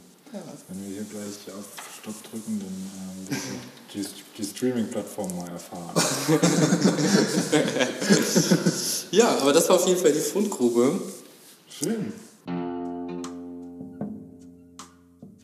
Das war die Fundgrube mit Empfehlungen von Tim und Danny. Und ich würde jetzt auch sagen, ich glaube auch, dass wir das Thema irgendwie versucht haben, so gut wie möglich irgendwie abzubilden in dieser Zeit. Das geht natürlich nie und das ist immer auch die Quintessenz aus so einem Podcast. Du kannst in ein, zwei Stunden natürlich nicht alles ergreifen, aber es geht auch wieder darum, irgendwie den Kopf aufzumachen in diesem Thema. Natürlich auch schweifen wir manchmal irgendwie ab und kommen dann von sehr ins Persönliche. Aber ich finde, das macht das Ganze hier auch aus. Wir sind hier nicht hier irgendwie so ein Fachpodcast, der irgendwie versucht, nur auf einer wissenschaftlichen Ebene zu funktionieren. Und ich hätte auch Bock, auch nochmal das Ganze in einem anderen Kontext zu machen. Vielleicht sogar auch nochmal losgelöst vom Thema, weil ich glaube, wir drei können auch super gut von einer Sphäre in die nächste steppern, ohne zu sagen, oh, was haben wir jetzt hier für einen Bildungsauftrag am Ende. Kann auch mal so ein sehr geiles anarchisches Gespräch werden, also hätte ich Bock zu. Ja, Anarchie als Oberthema. Ja, zum Beispiel. Ja, genau. Lieblingsthema. Stimmt, ja. Ja, sehr schön. Gerne. Ja, dann bleibt mir nichts mehr zu sagen als Danke. Danke äh, Schön war Auch an die Menschen da draußen. Schön, dass du dabei warst. Mega. Passt auf euch auf und äh, seid lieb zueinander und dann bis zum nächsten Mal. Bis zum nächsten kennt, Mal. Kennt euren Wert. kennt euren Wert. Ciao. Tschüss. Tschüss, pass auf die Nuss. Ja, geil. Vielen Dank, ihr Lieben. Das war super. Ähm, wo drückt man jetzt hier drauf? Hier wieder? Ich glaube auf den Stopp. Ja. Das Stoppding. Genau. Ja. Nee.